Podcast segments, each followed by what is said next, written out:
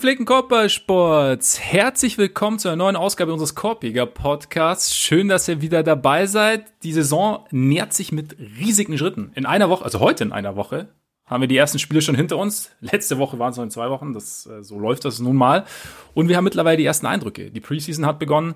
Äh, der Patrick Williams Hype Train hat mittlerweile, glaube ich, TGW-Geschwindigkeit erreicht. Und äh, darum sitzt er mir wieder gegenüber. Der auch diese Woche wieder unvergleichliche. Ole Frags. Mein Name ist Max Marbeiter und bist du auch schon heiß auf Patrick Williams nur zum Start? Der neue Kawhi, wie ich schon gehört habe. Ja, vor allem, also das ist eigentlich das Wichtigste jetzt ja. vom Start der neuen Saison auf jeden Fall. Habe ich auch gedacht, habe ich auch gedacht. Trotzdem sind wir natürlich auch, also wir sind ja immer um Vollständigkeit bemüht und äh, deswegen sprechen wir heute nicht nur oder eigentlich auch nach diesem Satz überhaupt nicht mehr über Patrick Williams, sondern über die Western Conference.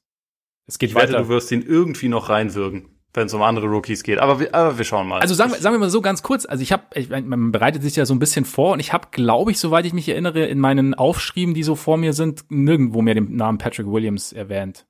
Auch wenn er natürlich in meinem Kopf omnipräsent ist momentan. Eben, deswegen, wir werden sehen. Also werden sehen. spontan kommt vielleicht noch was. Auf jeden Fall grundsätzlich geht's heute über die Over-Unders, äh, beziehungsweise über die Western Conference Preview und das mit Hilfe der Over-Unders, der Odds aus Vegas. Und äh, gleichzeitig machen wir es natürlich wie bei der Eastern Conference letzte Woche, werden wir uns eine Frage dazu stellen und jeweils drei Loks machen, wo wir uns ganz sicher sind, dass die Teams auf jeden Fall mehr Siege einfahren oder weniger Siege einfahren.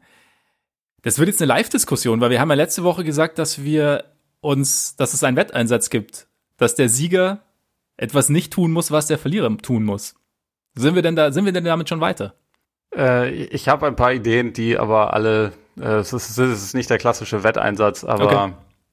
was will man machen? Da wir keine Entscheidung getroffen haben, werden wir das jetzt dann wohl ausbaldovern müssen. Wir werden es ausbaldovern müssen. Ich hatte mir, ich, darf ich mal, was kam mir vorher noch kurz, also ja. kurz bevor ich Aufnahme gedrückt habe, wie wär's denn?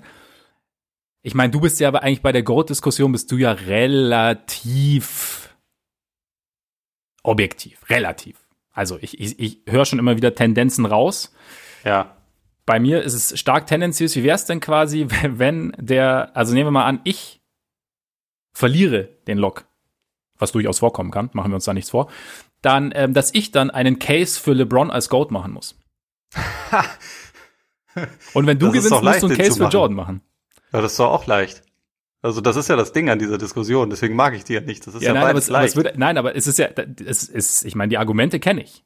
Okay. Aber es würde mir sie halt, sie halt aus meinem Mund zu hören und sie so zu formulieren, dass ich daran glaube, würde mir innerliche Schmerzen zufügen. Deswegen. Okay. Also, das, nee, nicht, nicht, nicht, dass ich daran glaube, sondern dass ich sie so vertrete und als für mich persönlich höher einschätze als die anderen. Also nur so als Idee.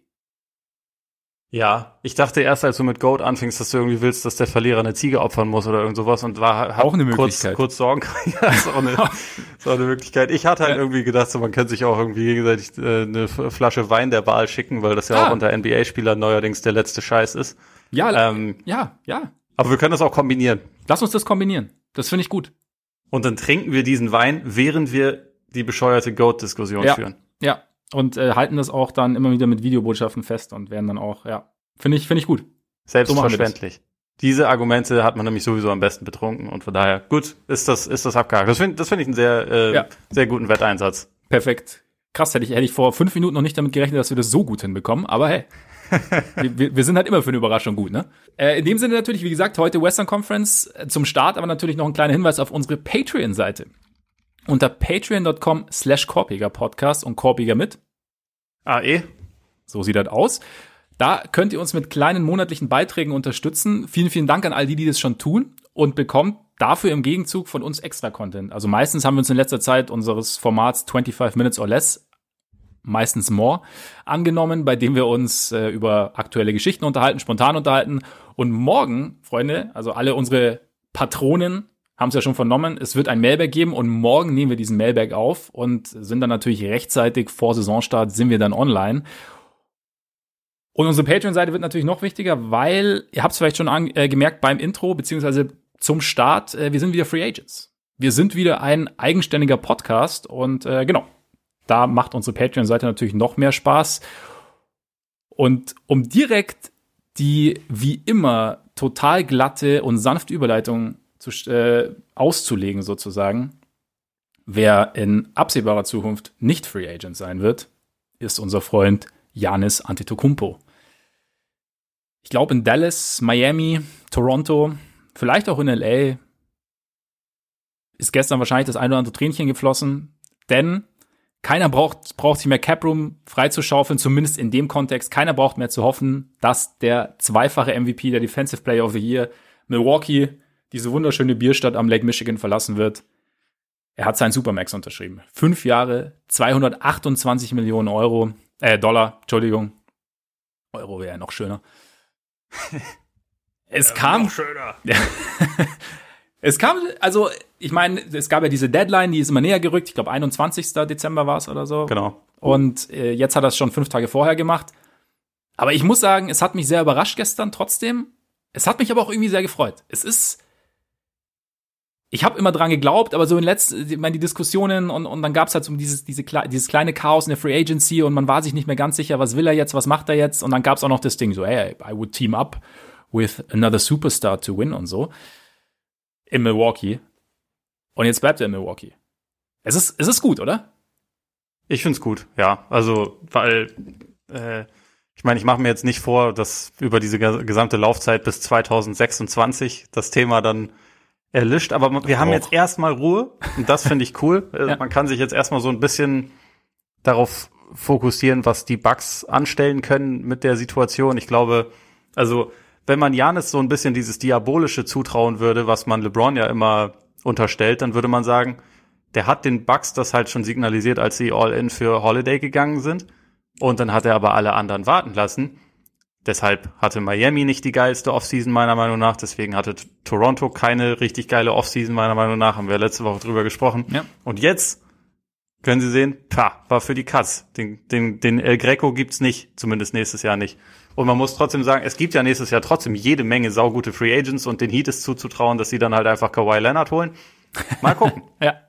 Aber Janis ist jetzt erstmal vom Tisch und ich find's gut. Es ist auch mal, ist auch mal irgendwie wieder ganz nett, dass in so, so ein Spieler in einem in einem sehr kleinen Markt dann, wenn er ja wirklich jede Möglichkeit sich aussuchen könnte, dann einfach sagt, gut, ich, ich bleib jetzt, solange es geht. Es ist sogar noch so ein 15-prozentiger Trade-Kicker vereinbart, der ja, ja auch noch mal wirklich bei den Summen, über die wir da sprechen, äh, zwischen 40 und 52 Millionen Dollar pro Jahr, äh, dann auch noch mal sind 15 Prozent mehr schon auch noch mal signifikant. Also das ist erstmal einfach ein sehr gutes Zeichen für die Bugs, das ist auch ein gutes Zeichen für für die kleinen Märkte, dass es schon geht, wenn man es richtig macht, weil die Bugs haben über die letzten Jahre einfach relativ viel richtig gemacht und wenn wenn dann auch in der Situation der Spieler sagen würde, nee, ich muss jetzt auch in eine der drei großen Städte, da wäre es halt irgendwie einfach ein bisschen lame gewesen. Von daher finde ich es finde ich jetzt erstmal eine gute Sache. Das Ding ist ja irgendwie, ich meine, wir haben ja schon oft drüber geredet, also einfach, wie du sagst, die Bugs haben viel richtig gemacht und Janis hat auch nie, also von sich aus nie so den Anschein erweckt, als, als würde es ihn jetzt da irgendwie ins große Rampenlicht ziehen. Also es war eher so die, Spekul die klassische Spekulation, okay, du hast hier einen Superstar in einem kleinen Markt, der gewinnt jetzt nicht zwingend und es ist halt irgendwie, er gehört eigentlich irgendwo anders hin. Aber ich hatte bei Janis, und so hat er ja auch irgendwie, so war ja auch so ein bisschen seine Botschaft. Also bei Janis hat man ja schon so ein bisschen das Gefühl, dass er da so ein bisschen anders tickt als der in Anführungszeichen klassische Superstar. Und das ist trotzdem irgendwie, es ist witzig, also mir kam es teilweise so ein bisschen vor, als so ein bisschen nach dem Motto Speak into Existence. So, also eigentlich will er nicht gehen, aber wir reden so lange drüber, bis er dann doch irgendwie geht. Gefühlt, ne?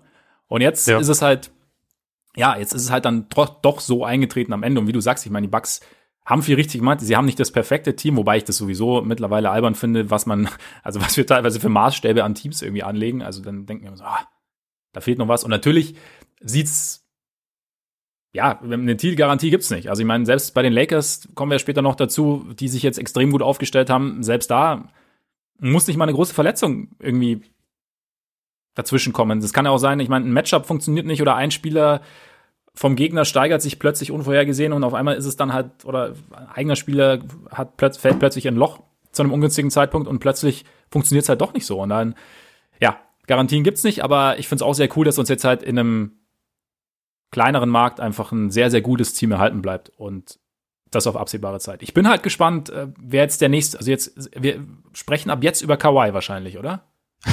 es könnte, also ich meine, Bradley Beal ist ja eh klar. Ja, richtig, richtig. Aber wegen Free Agency nächstes Jahr, klar, warum nicht Kawhi? Also Lowry ist für mich auch ein naheliegender Kandidat, aber er ist so alt, dass das einfach, das ist eine andere Kategorie. Aber bei ja. Kawhi, wer weiß. So, das, wahrscheinlich fängt das demnächst an. Das Gute ist bei Kawhi, der wird sich nicht in die Karten schauen lassen, weil er Kawhi ist. Er wird, er wird auf jeden Fall nicht viel dazu zu sagen haben. Äh, interessant finde ich halt, was jetzt so Teams, du hast ja Miami schon angesprochen, Dallas, ob es halt eben auch jetzt in Bezug auf Biel da einfach nochmal andere Trade-Angebote eventuell gibt oder ob da, oder ob sie ihre Bemühungen, Bemühungen intensivieren werden in Richtung irgendwelcher Trades. Also jetzt nicht nur um Biel, sondern vielleicht auch Harden. Harden zum Beispiel. Wobei, aber Harden, gerade Miami und Dallas sehe ich ihn halt irgendwie nicht so. Ja. Ja, aber also ich meine, Dallas auf keinen Fall. Äh, Miami, ich meine, die waren ja auf seiner Liste und sind ja angeblich auch nicht komplett ange abgeneigt, aber würden auf keinen Fall Tyler Hero dafür abgeben. Wo ich mir dann auch schon wieder denke, ja klar, klar, das ist äh, der Maßstab, von dem wir hier reden. Aber ja, ich, ich sehe ihn in der Kultur jetzt auch nicht unbedingt rein äh, drin, weil er halt eigentlich genau das Gegenteil von der Heat Culture verkörpert. Auch gerade wenn man seine Plauze betrachtet. Aber ja. ich finde, ich finde ja prächtige Plauzen super. Deswegen auf jeden können Fall. wir eigentlich mit den Mavs weitermachen. Spricht, spricht für Genuss. Ja, ja, wir können direkt mit den Mavs weitermachen. Oder, gesagt, oder hattest du noch was zu, äh, zu Janis? Nee. Nee, und ich finde auch ganz gut. Also ich, ich finde, wie gesagt, die, die Plouts Brothers in, in Dallas fände ich eigentlich ganz interessant. Ja. Vor allem, also, wenn man ihn für den, für den sehr dünnen Porzingis abgeben würde, ja. wäre es doch perfekt. Ja. Zwei Wuchtbrummen im Backcourt. hätte auf jeden Fall was. Aber wir sprechen jetzt erstmal nur über die Mavs, ohne James Harden. Denn Over-Under, wie gesagt, ähm, unsere Odds kommen von PointsBet, auch nur dazu der Vollständigkeit halber. Und die Mavs stehen bei 41,5. Möchtest du genau. zuerst oder ich zuerst? Äh, mach ruhig du zuerst. Ich möchte nur hinzufügen, äh, PointsBet schätzt sie damit als fünftbestes Team der Western Conference ein. Und ich schätze sie besser ein. Ich gehe over. Und äh, ich habe es auch als Lock tatsächlich, als meinen ersten Lock. Damn. Hatte ich auch, aber dann, dann, äh, dann lasse ich dir den. Vielen Dank. Das ist sehr nett. Das ist gut, dass du mir jetzt den Vorzug gegeben hast, weil sonst hätte wäre ich natürlich ausgewichen, weil so sind wir. Also, ne, wir sind ja sehr. Es geht ja um Wein. Zueinander. Genau. Brotherly Love und so. Ähm, keine Ahnung, was auch immer. Auf jeden Fall. Over, einfach weil, ich meine, ich habe heute auch deine Kolumne gelesen aus Box und ich sehe es halt ähnlich. Also mein MVP-Tipp, also unsere Awards, Award-Tipps werden ja auch noch vor Saisonstart irgendwann kommen. Ich habe einen anderen MVP-Tipp, aber ich sehe Luca weit in der Nähe auf jeden Fall. Und allein das bringt Dallas schon nach vorne. Zudem sehe ich halt die Verpflichtung von Jason Richards. Äh, ich wusste, dass ich, ich wusste in der Vorbereitung, dass ich Jason sagen werde. Ich weiß auch nicht, der kommt mir einfach immer erst in den Sinn. Josh Richardson natürlich. Sehe ich extrem positiv. Einfach weil er defensiven Druck von Luca nehmen kann. Er kann den besten Ballhändler verteidigen. Er erhöht irgendwie die, die defensive Vielseitigkeit, ist ein Two-Way-Player, meiner Meinung nach. Auch wenn es natürlich, also den perfekten Two-Way-Player, der sein Dreier mit 45 Prozent trifft und hinten alles wegverteidigt. Hätten wir gern alle, gibt's aber sehr, sehr selten. Und gleichzeitig kann ich mir sehr gut vorstellen, dass auch Richardson von, von Luca profitiert, also was die, die Qualität seiner Würfe angeht. Und ich habe mir auch mal ein bisschen seine Quoten angeschaut. Also letztes Jahr ging es natürlich ein bisschen runter in Philly mit gut 32 Prozent von draußen. Davor, das Jahr in Miami waren es aber 38 Prozent, das Jahr davor sogar 42 Prozent. Also es sind vielleicht auch, also ne, Ausreißer nach oben, aber ja. Wenn wir mal davon ausgehen, dass in Philly letztes Jahr halt einfach sehr, sehr viel nicht gestimmt hat und dass halt aufgrund der ganzen Situation wenig Rhythmus da war, dann könnt, denke ich mir, tendiert er vielleicht eher Richtung mit 30er, vielleicht sogar ein bisschen höhe, hohe 30er, wenn, wenn alles funktioniert, was in Dallas sein kann. Also letztes Jahr auch eine sehr, sehr effiziente Offense gehabt. Und von daher, ja, glaube ich, dass es, dass es relativ gut funktioniert. Und das Team, wie gesagt, wird da für mich einfach besser ausbalanciert, auch wenn natürlich der Abgang von, von Curry schmerzt, was das Shooting angeht. Aber ich glaube halt, dass die, der Verbund aus Defense und noch ein bisschen Shooting von, von Richardson, der dem Team als Gesamtes gut tun wird. Auch ein James Johnson passt da irgendwie gut rein, der noch so ein bisschen, bisschen Ballhandling geben kann, der als Rotationsspieler so kleinere Lücken einfach stopfen kann, die, die der Kader bis jetzt hatte. Toughness natürlich. Also, ich glaube, Dallas kommt da, kommt da relativ gut durch die Saison.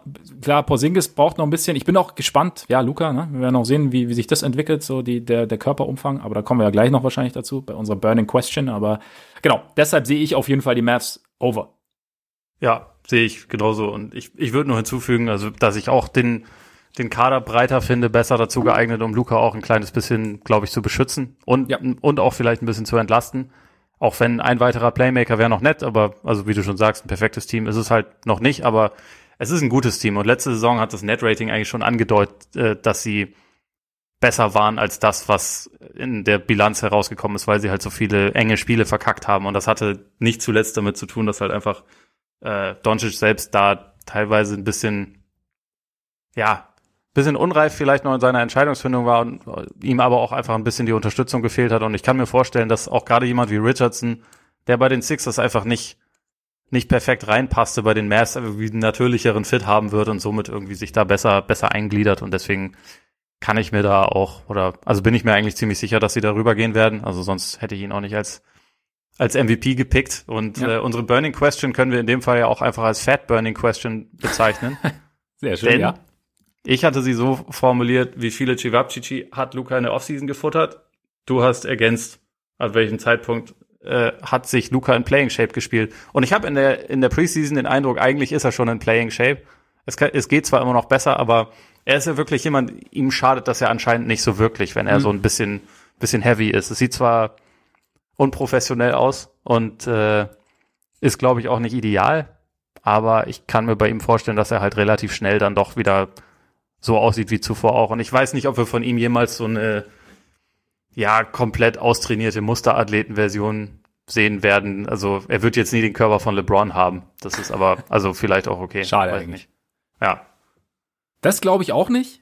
Wobei ich mir, also natürlich läuft das alles immer noch auf einem sehr, sehr hohen Niveau ab. Aber gleichzeitig frage ich mich halt schon, was möglich wäre, wenn er halt einfach ein bisschen austrainierter wäre. Oder wenn er halt auf einem Level wäre körperlich, wo halt, wo man kein Röllchen sieht, wenn das Trikot spannt.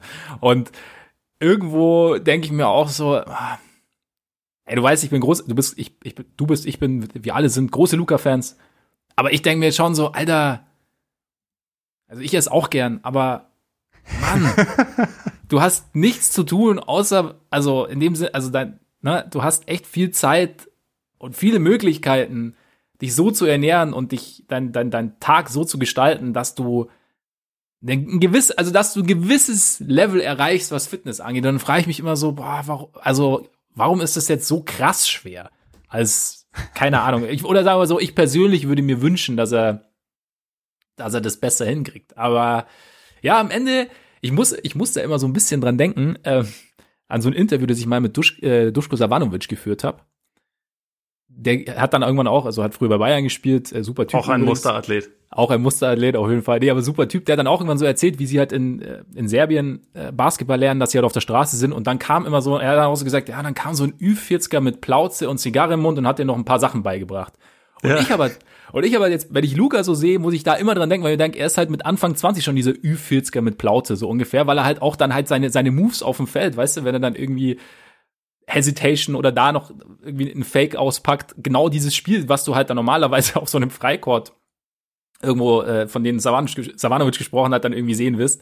Und äh, ja gut, die Zigarre fehlt halt noch. Und, äh, aber das waren so, aber ohne Witz sogar im Bremer Sportgarten immer die besten Spieler. Also ja. die, vor denen man sich in Acht nehmen musste. Sahen, genau. sahen irgendwie also völlig fertig aus, auch meistens so komplett ausgeblichene Klamotten, so genau. und irgendwie mit mit so mit so Knieschonern und halt wie gesagt so Zigarette im Mund meistens wirkte so das kann eigentlich nicht gut gehen. Und die waren dann aber halt technisch immer die besten Spieler. Ja. So, die so. auch irgendwie jeden Pass gesehen haben. Immer wenn, immer wenn geworfen wurde, war der drin und man, man ist eigentlich komplett verzweifelt.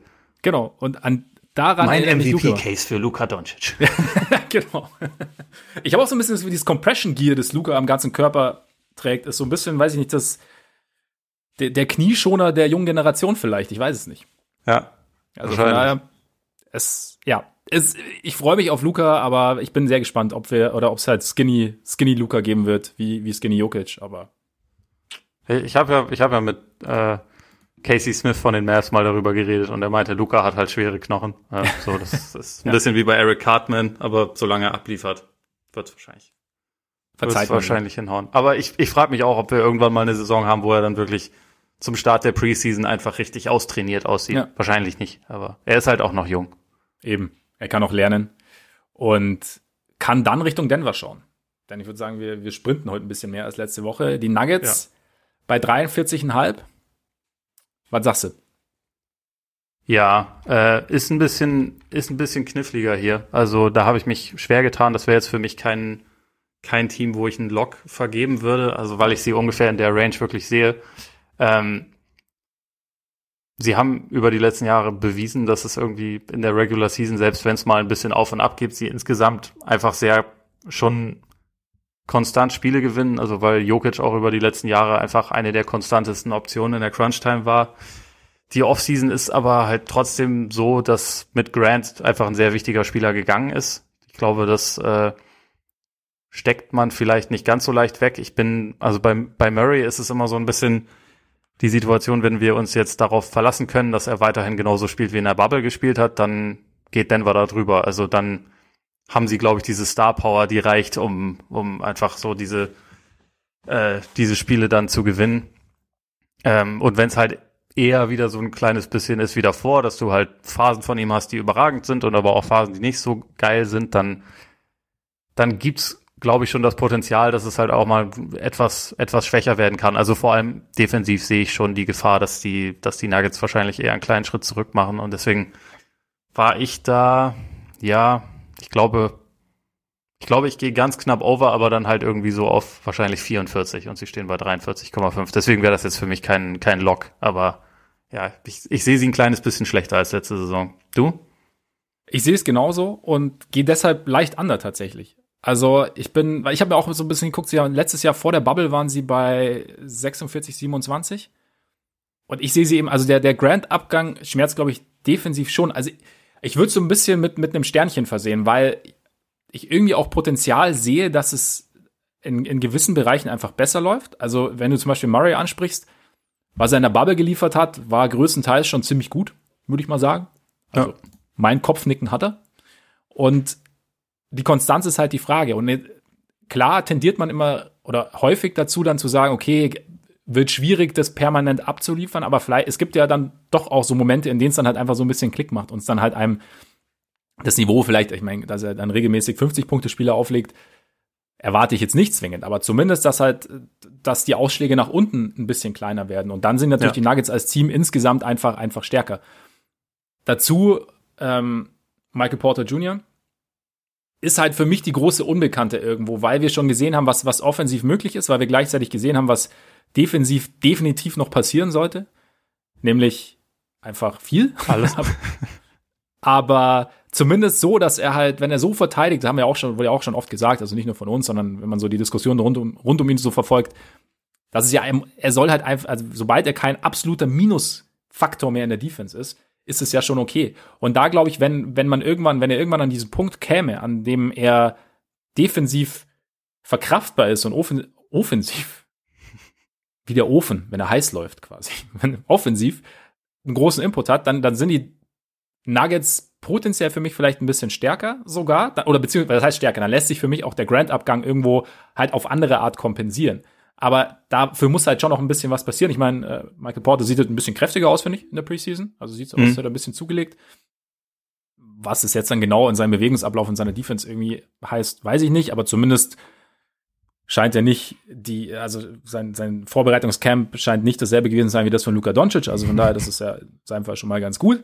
Und da müssen wir mal sehen. Bei Millsap, klar, verlängert ist gut, aber ist ein bisschen plump, aber ist auch ein bisschen älter geworden wer weiß, wie viel oder wie konstant oder wie, wie sehr er sich vielleicht auch schont während der Regular Season, um den, um den Playoffs dann da zu sein. Und irgendwo sind also für mich so Faktoren, ich kann mir vorstellen, dass die Nuggets ähnlich gut sind oder vielleicht sogar ein bisschen besser sind, aber so jetzt würde ich jetzt noch nicht davon ausgehen. Und wie gesagt, der Grant-Abgang schmerzt, der Torrey Craig-Abgang schmerzt meiner Meinung nach auch. Einfach defensiv, weil es halt ein Team ist, das defensiv, offensiv ja. mit Murray und Jokic schon sehr, sehr viel zu bieten hat, das aber defensiv halt, ja, schon immer sehr, sehr eng maschig sein musste, damit sie halt diese, also gerade auch bei Jokic das also ein bisschen kompensieren kann, die Probleme, die halt da sind. Und das, das fehlt halt jetzt, da fehlen halt jetzt zwei wichtige Faktoren. Deshalb würde ich, würde ich so minimal undergehen, aber jetzt auch nicht, also keine Ahnung, ich wäre dann vielleicht so bei 42 oder so am Ende. Ja, ich glaube auch, da, da ist die, da ist die Line einfach ganz gut getroffen. Du hast ja jetzt mit, ja. mit Porter im Prinzip deine Burning Question auch so, so ein bisschen, ja. bisschen vorweggenommen. Also ich glaube auf jeden Fall dadurch, dass äh, Grant nicht mehr da ist, es besteht eigentlich die Pflicht, dass er sich da quasi dann reinspielt in die Rolle. Also vielleicht nicht zwingend die ganze Zeit als Starter, aber also vielleicht probieren sie das auch aus. Ja, oder ähm, er wird zum Trade-Kandidaten. Oder das irgendwann, ja. Aber ich glaube, ich denke, sie werden es erstmal mit ihm schon probieren und gucken, ja. was halt irgendwie seine, was seine Entwicklung so macht. Weil im Prinzip haben sie auf diesen Forward-Positionen jetzt halt schon dann eine Lücke, wenn er sie nicht füllt. Ja. Und da, da bin ich auch sehr gespannt. Also ich meine, man muss bei Denver, also jetzt gerade im Hinblick auf die Bubble auch immer sagen, dass da halt Will Barton fehlte, der halt die ganze Saison über Starter war. Der kommt ja jetzt zurück, so der wird auch wieder seine Rolle spielen, aber die Dauerlösung ist sowohl Barton als auch äh, Millsap ja nicht. Beides Ü30er, sondern da geht's halt irgendwann eher, eher um andere Kandidaten. Meine Frage wäre dazu noch, ob dadurch, dass jetzt Plumlee ja auch weg ist, äh, Mike Malone vielleicht davon abkehrt, dass immer ein richtiger Center drauf ist, sondern also dass man halt vielleicht mehr mit mit kleineren Lineups experimentiert, wo dann vielleicht mal Millsap auf die 5 geht, wo man vielleicht Hartenstein mal auf der 5 sieht und natürlich Jamaica Green, den sie ja aus, aus LA geholt haben, was ich eigentlich keine, keine schlechte Verpflichtung finde, auch wenn er jetzt kein, kein Grant-Ersatz ist oder so, aber äh, so als taktisch flexible Option vielleicht so eine Möglichkeit ist. Da bin ich einfach mal ganz gespannt, was die, was die Nuggets damit anstellen werden. Einfach weil es, glaube ich, also mit der Starting Five wird es defensiv eine Herausforderung und äh, je nachdem, wie sie das, wie sie das so ein bisschen jonglieren, kann es halt mit, kann es halt auch so sein, dass das äh, mit den Bankspielern auch eher eine Herausforderung wird, weil also Stand jetzt sind so die einzigen guten Verteidiger, die wirklich safe in der Rotation sind, Harris, also äh, Gary Harris und Paul Millsap und das ist halt doch nicht, sind nicht ganz so viele. Deswegen mal gucken, wie sich das so zusammenfügen lässt, das Ganze. Und das ist für mich auch so ein bisschen der Grund, wie gesagt, weshalb ich einerseits mir vorstellen kann, dass es besser aussieht, aber es halt irgendwie gern für mich einfach erst sehen will, bevor ich davon ausgehe. Also so, es sind halt ja. halt irgendwie, obwohl es eigentlich ein Team, interessant eigentlich, weil es eigentlich ein Team ist, das gewachsen ist, das auch schon relativ viel gezeigt hat, bei dem wir auch eigentlich wissen, was wir von seinem besten Spieler bekommen, das sich auch jetzt nicht extremst verändert hat, aber trotzdem irgendwie sind so viele Variablen noch drin. Ja, ich meine, es ist halt auch bei, bei jungen Teams einfach so, ne? Ja. So ein, ein verlässlicher Spieler ist weg und dazu kommen irgendwie jetzt neue Komponenten, die irgendwie wahrscheinlich größere Rollen einnehmen müssen und dann Schauen wir mal. Aber also wir können uns auf jeden Fall sehr sicher sein, dass sie ein gutes Team bleiben ja. und unter den, sage ich mal, also aus der Top 5 im Westen werden sie nicht rausfallen, meiner Meinung nach. Das glaube ich auch nicht. Das glaube ich auch nicht. Wäre jetzt die Frage, ob die Warriors da irgendwie reinkommen können in die Top 5. Also wir sind bei 39 tatsächlich. Und ich glaube es nicht. Ich würde ihnen ein leichtes Under geben und würde es auch als Log eintragen tatsächlich. Ey, nimm mir doch nicht die ganze Zeit meine Loks weg. Das ist ja zum Kotzen. Also diesen nehme ich dann. Den nimmst du dann. Gut. Den nehme ich dann. Das, das, das geht ja so nicht. Ja, nee, da müssen wir, der Fairness halber wechseln wir ab. Und da, genau. Ja, gut. Trotzdem leicht anders. Ich sehe sie halt irgendwie, sagen wir es mal so, um es kurz zu machen, ich sehe sie so als plus, minus, vielleicht leichtes plus 500 Team momentan, so wie es jetzt ist. Einfach aufgrund äh, von Steph Curry, weil ich schon glaube, dass, ja, Curry jetzt wieder da ist, jetzt wieder Bock hat, dass die Saison auch letzte Saison, glaube ich, begann schon mit unter dem unter den Voraussetzungen, dass man gesagt hat, okay, Übergangsjahr, wir lehnen uns ein wenig zurück in Anführungszeichen nach diesen ganzen anstrengenden Runs und äh, warten, bis Clay wieder fit ist, warten, was dann wie sich Russell entwickelt, beziehungsweise wer für Russell dann kommt. So war es ja dann am Ende. Und diese Saison, glaube ich, gut, Clay ist jetzt wieder raus. Das war aber, ist während der Vorbereitung passiert und man hat sich schon so ausgerichtet, dass man irgendwo konkurrieren kann und dass man auch wieder mit Clay eventuell um die Finals, um den Titel mitspielen kann, wenn es optimal läuft. Jetzt aber natürlich, jetzt sieht es natürlich ein bisschen anders aus. Aber es ist halt einfach ein, ja, wie soll ich sagen, also ein ernstzunehmendes Basketballteam einfach wieder, das halt auf gewissen Positionen schon auch Spieler hat, die, die, die eine, eine gewisse Qualität bieten. Also mit Ubre, mit ähm, auch Wiggins mit Abstrichen, also nicht, nicht als, nicht im Sinne des Number One Picks, aber halt als Rollenspieler kann ich mir das schon gut vorstellen, dass es funktioniert. Es gibt einfach wieder ein bisschen mehr Möglichkeiten, auch Brad Wanamaker so als, ja, ich glaube, du aus Boston-Sicht bist jetzt wahrscheinlich nicht der aller, allergrößte Fan, aber als, als solider Backup ist es vielleicht, ist es vielleicht meiner Meinung nach okay. Und äh, gerade wenn du dir, da kommen wir bei der Burning Question vielleicht auch noch drauf, wenn, wenn du dir die Defense dann anschaust. Und deshalb glaube ich einfach, dass die Warriors ein, ja, ein gutes Basketballteam sein können, das aber halt klare Schwächen hat. Also wie Playmaking fehlt, Shooting zumindest streaky, sagen wir es mal so. Sie bin gespannt, wie sie, wie sie Wiseman, den, den Nummer 2 Pick integrieren werden. Also was man so aus dem Training Camp liest, sind sie ja alle begeistert. Gut, man ist immer irgendwie begeistert, aber so was sie halt sagen, dass er einfach wahnsinnig, also defensiv wahnsinnig viel Raum füllt und abdeckt und, und, und mit sehr, sehr viel Energie spielt, was ja tendenziell schon mal gut ist. Fehler wird es geben, aber es ist, es ist für mich schon ein interessantes Team. Und ich glaube halt, die Athletik, die sie haben, plus Curry, wird ihnen dann, oder kann ich mir sehr gut vorstellen, dass es einige Teams vor Probleme stellen wird und auch relativ viele Siege geben kann. Nur halt, es ist halt, es gibt halt zu viele Löcher irgendwie dann doch noch. Als dass es dann wirklich so ein Team ist, das fix in die Playoffs geht und vielleicht sogar im Heimvorteil mitspielen kann, meiner Meinung nach.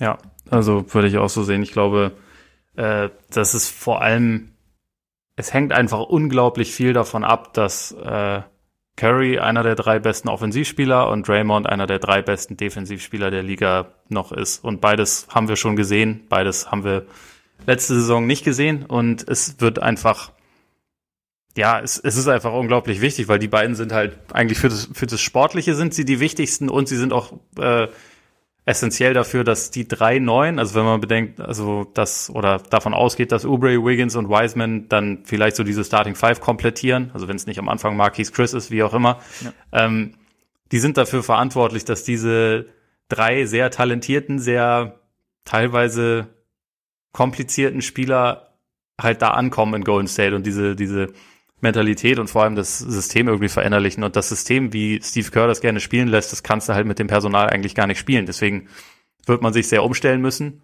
Draymond und Wiseman haben jetzt Teile des Training Camps, was sowieso schon nur drei Wochen sind, auch verpasst, was schlecht ist. Ähm, das sind auch, äh, das sind schon mal gewisse Herausforderungen. Und ich glaube auch, was, was die Offensive angeht, so ich glaube, im Fastbreak, wenn sie es schaffen, das Spiel schnell zu machen, sind Ubre und Wiggins auch absolute Waffen. Also dann hast du diesen, diese athletische Komponente, die die beiden reinbringen und die auch Wiseman reinbringt, die kann total helfen. Und ich glaube, wenn sie das schaffen, da halt das zu forcieren, dann, dann geht das schon. Im Halbfeld sehe ich halt viel größere Probleme, weil eigentlich Curry da der einzige richtige Floor Spacer ist und der einzige richtige Creator und äh, ja, also eigentlich muss er, muss er halt vielleicht ein bisschen mehr machen, als eine Person machen sollte. Und selbst wenn, da kann ich mir schon vorstellen, dass das noch einigermaßen funktioniert, einfach weil ich Curry für so gut halte. Aber wenn er auf der Bank sitzt, habe ich keine Ahnung, wie die Warriors mhm. ihre Offense aufziehen wollen, zum Beispiel. Also da, da fehlt mir momentan sogar wirklich ein bisschen die Fantasie. Also du kannst natürlich sagen, hier, let Andrew Wiggins cook, ne? Aber das ist jetzt nicht unbedingt das, das Rezept, was man, glaube ich, gehen will. Und äh, sie haben aber gar nicht mal so viele andere Alternativen, weil, also Wanamaker hat schon seine Vorzüge und ein solider Backup, das sehe ich auch. Aber jemanden, der jetzt dann äh, den Ballvortrag übernimmt und die Creation und irgendwie dynamisch da alle Leute einbezieht, das ist er halt auch nicht unbedingt. Und ich habe immer das Gefühl, an ihren besten Tagen können die Warriors, glaube ich, richtig gut sein. Also auch schon in dieser Saison und können wahrscheinlich an ihren besten Tagen auch jedes Team irgendwie schlagen. Aber ähm, über so eine ganze Saison, die halt auch komprimiert ist, hängt, glaube ich, dann doch sehr viel am seidenen Faden. Und deswegen bin ich mir halt relativ sicher, dass sie da eher drunter landen. Kann ich dir zustimmen. Ich bin halt, was ich in Sachen Playmaking noch, also ich meine, es ist ja auch eigentlich im Endeffekt deine Burning Question gewesen. Also wer schmeißt ja. auf, wenn Curry auf der Bank sitzt? Vielleicht ja Nico Mannion. Vielleicht. Vielleicht. Er, mit, er ist mit, seinem, mit seinen roten Haaren auf jeden Fall gut zu erkennen. Jederzeit. Das darfst du sagen, ne? Das als als äh, Captain Rotbart meinst du? Ja. genau.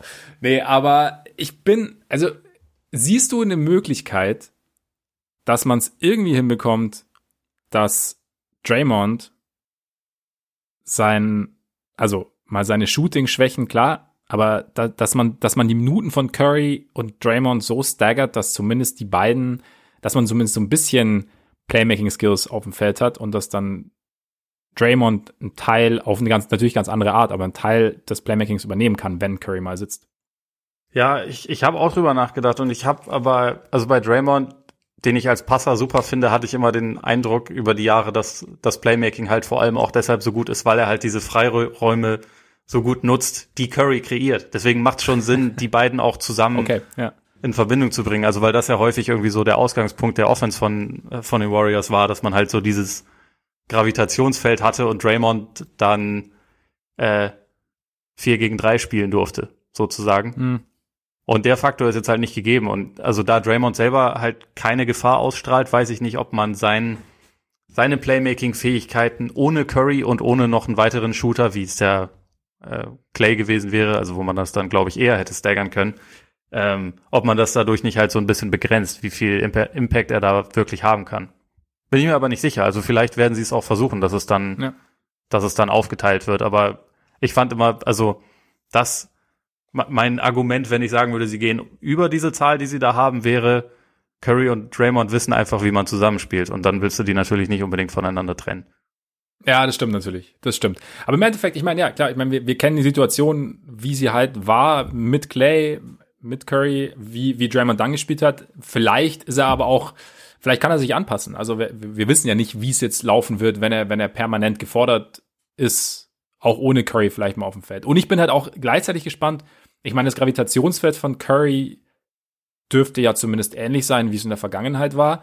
Und was das dann wiederum für die anderen so öffnet, auch was das eigene Selbstverständnis im Spiel angeht. Also wenn du plötzlich halt, also wenn du regelmäßig halt einen gewissen Raum hast, den du vielleicht vorher nicht zur Verfügung hattest, also war, war ob es da eine Dynamik auslösen kann, beispielsweise bei Wiggins, vielleicht auch bei Ubre, keine Ahnung, dass grundsätzlich in den Aktionen ein bisschen mehr Sicherheit irgendwie ist und dass es halt einfach, ja, dass, dass, dass dadurch das Team als Ganzes ein bisschen besser funktioniert. Zumal halt, also was, was für Draymond gilt, gilt für mich auch für Kerr. Also ich meine, Kerr hatte halt diese, die Situation in Golden State, dass er eben, oder diese besondere Situation, dass er mit, mit Curry und, und, und Clay einen Backcourt hatte, der einfach, was den Wurf anging, sehr, sehr sicher ist, der, der mit Curry und, oder halt, was beim Basketball-IQ, was Cutting angeht, dieses ganze System begünstigt hat. Und ich bin halt gespannt, jetzt bei Kerr zu sehen, wie es jetzt, wie er jetzt auch seine eigene Idee anpasst. Deswegen meine Burning Question war auch, ähm, ob jetzt die Defense vielleicht die Identität bestimmt. Also, dass du dann eben sagst, okay, du hast halt, du hast diese Athletik, du hast Draymond, der auch übrigens,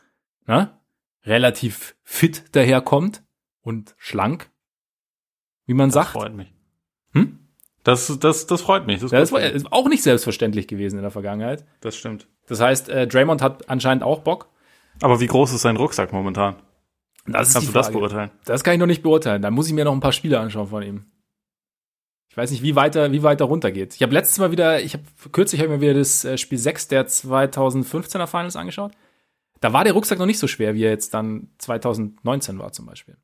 Ja, irg irgendwann hat er ihn verloren. Also in der 2016er Saison hat er ja sogar gut geworfen. Ja. Also, aber das war halt der krasse Ausreißer und seitdem ist es irgendwie sehr bergab gegeben und gefühlt hat er auch das das Vertrauen in den Wurf einfach wieder verloren. Wenn er ja. das wiedergefunden hat, das wäre natürlich sehr gut für die Warriors. Das wäre sehr, sehr gut. Genau. Da, gut, davon wollen wir jetzt mal nicht ausgehen. Nee, aber wie, wenn, wenn die, wenn sie ihre Athletik und Länge nutzen, um halt einfach defensiv extrem eklig zu sein und dann halt, wie du sagst, wenn sie ins Laufen kommen, ist eh gut, aber da, um so halt das Spiel bestimmen zu lassen und dass Curry dann, wenn es dann in Transition ist, vielleicht dann auch, wenn die Transition nicht ganz so schnell funktioniert, dann vielleicht den Maestro geben kann, Vielleicht, also ich weiß, ich bin, also es ist halt, ich kann mir noch nicht 100% vorstellen, wie das Team aussieht. Also wie, oder wie es spielerisch aussieht. Und da, aber ich freue mich drauf, weil ich mich einfach darauf freue, dass Curry wieder da ist. Und auch halt im Kontext eines Teams, das auch Spiele gewinnen will.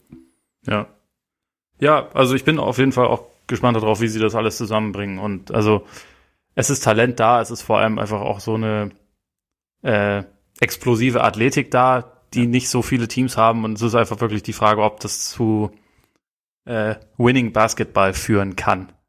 Wir werden sehen. Wir werden sehen. Aber ich, ich sehe es, ja, wie gesagt, eher, eher kritisch. Aber machen wir im Alphabet, ist doch so schön, ne? Machen wir mit den Raketen weiter, die, ja. das ist ein Sonderfall, die haben bei PointsBet kein Over-Under. Also sie haben keine, keine Line, was äh, nicht komplett schockierend ist und trotzdem ungewöhnlich. Also so kurz vor der Saison ist es ja meistens schon so, dass man eigentlich dann, glaube ich, selbst bei Gerüchten so ziemlich alles, alles wetten darf. Aber das darf man nicht wetten. Also was natürlich, also wir können dann ja einfach direkt mit der äh, Burning Question anfangen und dann mal schauen, was wir daraus machen. Also die Frage ist, was ist denn nun mit Harden, der äh, mindestens genauso wampig wie Luka Doncic daherkommt? Dieses, ich habe ich hab, ich hab das Spiel von heute Nacht nicht gesehen, ne? Und ich habe das eine Bild auf Twitter gesehen, da habe ich nochmal rein, rein, reingeschaut, weil manchmal ist er so mit, weiß ich nicht, du hast Warm-Up-Gear an und so und dann sieht es halt ein bisschen molliger aus, als es normalerweise wäre. Ich ja, fand, es war auch vier Pullis bisschen, übereinander anziehst, ne? Ja, genau. Ich fand, äh, es war auch ein bisschen, war es schon so, ah, ich finde es schon hart. Also, ich finde halt diese, ich verstehe das halt nicht. Du möchtest, du möchtest getradet werden zu einem Contender. Und wenn ich quasi das Gefühl habe, aufsteigen zu wollen, weil das ist ja im Endeffekt das, was Harden will, irgendwo, ne? Dann ja. möchte ich ja, dass auch derjenige, zu dem ich aufsteigen möchte, dass dessen Interesse so groß wie möglich ist.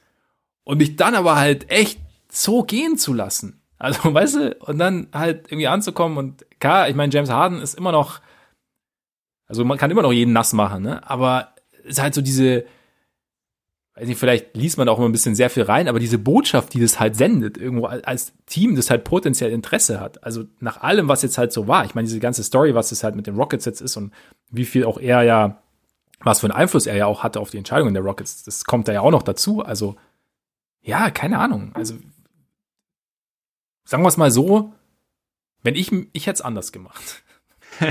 Vielleicht würde sich auch einfach Miami anbiedern indem er sich immer mehr zu Rick Ross entwickelt. Oder oder er möchte so ein bisschen, er möchte so den, den Ehrgeiz wecken in Pat Riley, Jimmy Butler, Eric Spoelstra, sagen, ey, ohne Scheiß, wir kriegen sogar den hin. Oh. Du meinst, du meinst wie früher die Anziehung äh, mit den mit den Bad Boys, so ich ja. ich schaff den sozusagen. Ja, ja. Ja, naja, das kann sein. Ich, ich weiß nicht, ob, ob Riley so tickt, aber es ist ihm wahrscheinlich zuzutrauen. Ja. Aber ich kann mir andererseits auch vorstellen, wie Riley morgens sein Tablet aufklappt und sich, äh, wobei bei dem ist es ja nicht morgens, sondern irgendwann abends, was auch immer, äh, guckt sich dann Rockets Highlights an und sieht die Plaus und denkt so, nee, komm, wirklich. Das muss er nicht. Andererseits, ich meine, Magic Johnson sah manchmal auch ein bisschen chubby aus, mit ja. dem hat's gut funktioniert und Harden wird ja, also wie du schon gesagt hast, der der kann und wird immer noch jeden nass machen, aber es sieht einfach trotzdem immer saulustig aus, wenn dann so ein Spieler einfach zurückkommt und ja, so ein sich physisch doch ein kleines bisschen verändert hat. Ja, nicht in Topform ist, sagen wir es mal so. Physisch. Ja. ja das finde ich auch immer so ein bisschen, ja, keine Ahnung. Wie gesagt, es ist, er ist immer noch saugut, aber ja, die Story, wir werden sehen, wir werden sehen. Was, was ich bei den Rockets tatsächlich erfreulich fand, war John Wall, so in den Preseason-Spielen. Also, man, es ist Preseason. Und Boogie. Und Boogie, und Boogie, auf jeden Fall. Ja, vielleicht, genau, vielleicht sind die Rockets ja in drei Wochen das Team von Boogie und John Wall, keine Ahnung. Aber ja. Boogie auf jeden Fall, Boogie sieht auch relativ schlank aus, finde ich, für seine Verhältnisse. Ja. Oder was heißt, nee, sieht relativ schlank aus. Und ich meine, ich, ich habe ja beide Rockets-Spiele gesehen. Nicht wegen der Rockets, aber, ne? Und wegen Patrick Williams. Deswegen hast du das dritte heute Nacht auch nicht gesehen. Ja, genau. Preseason, klar, aber John Wall sieht, sieht explosiv aus. Hätte ich jetzt so, damit hätte ich so nicht gerechnet. Das, äh, also es gab schon auch Szenen, fand ich, wo er, also wo es dann schwierig war. Ist, es gab einmal, da hat Lauri auch gut verteidigt, aber er ist, da ist er nicht an Lauri vorbeigekommen. Aber, also er hat wirklich gut, ohne Scheiß. Also, ja, ne, ja, ja, ja, wenn es schon mal so ist, kann man das auch mal sagen. Mhm. Aber nee, so grundsätzlich fand ich, sah John Wall extrem gut aus. Bis jetzt. Ja, was ich bisher von ihm gesehen habe, hat mir auch wirklich gefallen und äh, Hoffnung gemacht. Also, dass da, dass da immer noch ein guter Spieler drin schlummert. Ja. Aber insofern äh, kann ich verstehen, warum Las Vegas die Rockets nicht einschätzen kann, weil kann ich im Moment auch nicht. Nee, ist schwierig. Zumal ja auch PJ Tucker nicht ganz glücklich zu sein scheint. Ne? Ja. Das finde ich ja, also nur als Mini-Tangente, aber der wird ja, also für den wäre es wesentlich leichter, einen äh, Trade-Partner zu finden. Also wegen Gehalt, wegen Lage. Das ist natürlich auch ein ganz anderer Spieler, aber äh, den kannst du halt eigentlich in jedes System integrieren. Also es würde mich freuen, wenn jetzt beispielsweise die Celtics da mal anklopfen, weil PJ Tucker ist zwar alt und hat über die letzten Jahre echt extrem viel abreißen müssen, aber es ist eigentlich ja ein wunderbarer Rollenspieler, wie du ihn, ja. wie du ihn haben willst. Also der irgendwie Dreier zumindest aus der Ecke trifft, alles wegverteidigt und irgendwie sich immer komplett aufopfert und halt vorne sonst auch keine Ansprüche hat. Also das ist im Prinzip ja genau das, was man haben will. Also gerade in einem Team, was halt irgendwie äh, in Sachen Offense und Creation schon, schon ganz gut dasteht. Ja, also ich fand's, ich, du hast ja auch in deiner Kolumne hast ja ein paar Absätze zu ihm geschrieben und deswegen ja. also bin ich auch tatsächlich drauf gekommen.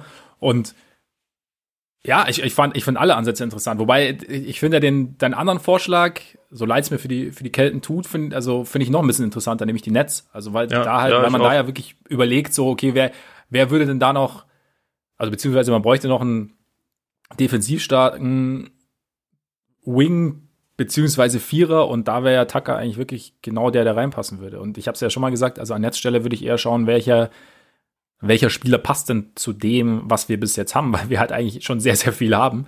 Und da wäre Tucker natürlich schon, also könnte ich mir sehr gut vorstellen.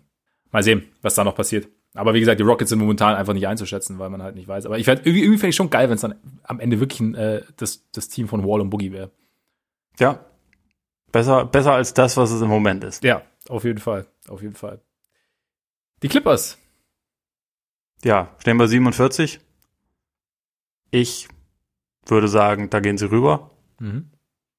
Also einfach, weil äh, bei allem, bei aller Häme, die im letzten Jahr dann ja teilweise auch absolut zu Recht auf sie eingeprasselt sind, hat ja, glaube ich, niemand in Frage gestellt, dass das ein sehr talentiertes Team ist, das auch vor allem letztes Jahr in der Regular Season, glaube ich, dann am Ende sogar mit dem mit dem zweit- oder drittbesten Net-Rating rausgekommen ist. Ähm, ich glaube, sie waren sogar beim Net-Rating besser als die Lakers. Also äh, und sie haben letztes Jahr auch schon 49 Siege geholt und ich glaube, dass sie nicht zwingend schlechter geworden sind. Also natürlich hat irgendwie Harold während der Regular Season schon viele Punkte gemacht. So, das ist klar und, und war auch ein, ein guter und wichtiger Spieler von der Bank, aber für mich ist das Team durch Ibaka eher ein bisschen runder geworden. Ich glaube, äh, also gerade wenn man bedenkt, dass Paul George letzte Saison nicht so viel gespielt hat, dass ja. Marcus Morris ja erst, also nur die letzten 19 Spiele der Regular Season mitgemacht hat und äh, sich da so ein bisschen was verändert hat, dann kann ich mir eigentlich schon gut vorstellen, dass sie da eher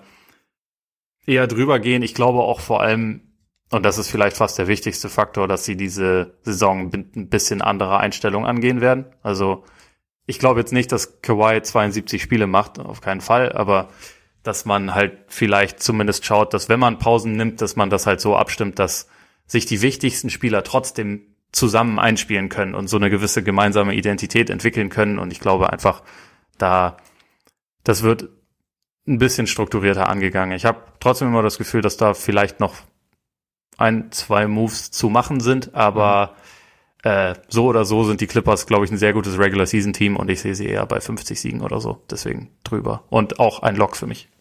Krass. Nee, wollte ich gar nicht als Log. Ich sehe sie auch drüber tatsächlich. Äh, Im Endeffekt aus denselben Gründen, die du auch genannt hast. Also, was ich glaube ich, was ich einfach nicht unterschätzen möchte, ist der Lerneffekt. Also, wir haben letztes Jahr, glaube ich, haben sie sich als zu gut gesehen oder hatte, oder hatte ich den Eindruck, haben sie sich als zu gut gesehen und haben deswegen halt so ein bisschen schleifen lassen. Und jetzt, ich, und ich, ich möchte mir schon irgendwo vorstellen, dass man nach so einer Enttäuschung dann auch einfach hin, sich hinsetzt und sagt, okay, was ist denn, wo waren denn die Probleme? Und im Endeffekt viele Dinge, die du angesprochen hast, also dass sich eben die Besten nicht so richtig eingespielt haben, dass da nie so ein richtiger Rhythmus da war, dass ähm, man gewisse Dinge vielleicht auch nicht so ernst genommen hat, sind einfach so ein bisschen, beziehungsweise auch, was noch dazu kommt, eben diese, ja, dass sich halt die Stars ihre Sonderbehandlungen rausgenommen haben und die auch halt bekommen haben, gestattet bekommen haben. Und ich ja. weiß natürlich nicht, wie sie es jetzt genau machen werden, aber wenn all, wenn sie all das angehen, glaube ich, stehen sie schon wesentlich besser da. Und wie du sagst, also ich glaube, also für mich, ein fitter Paul George plus die Verpflichtung von Ibaka wiegt das, was Harrell getan hat, wiegt es für mich auf. Für die Regular Season jetzt.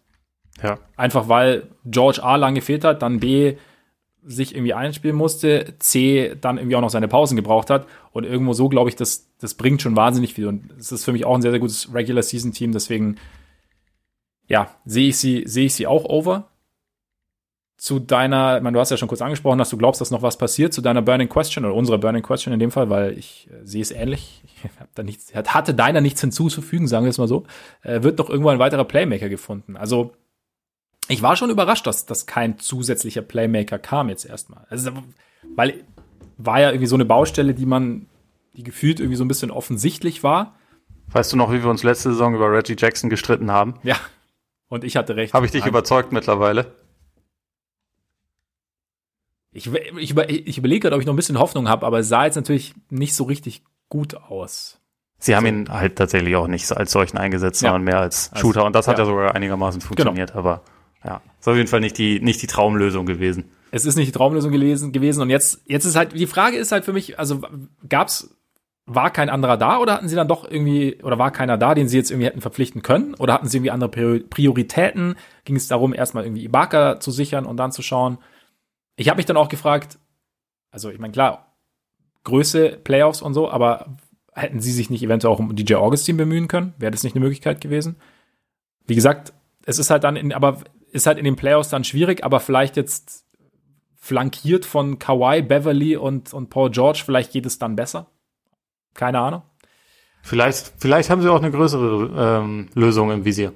Auch möglich. Meinst du, meinst du den Elder Statesman aus Toronto, aka Tampa.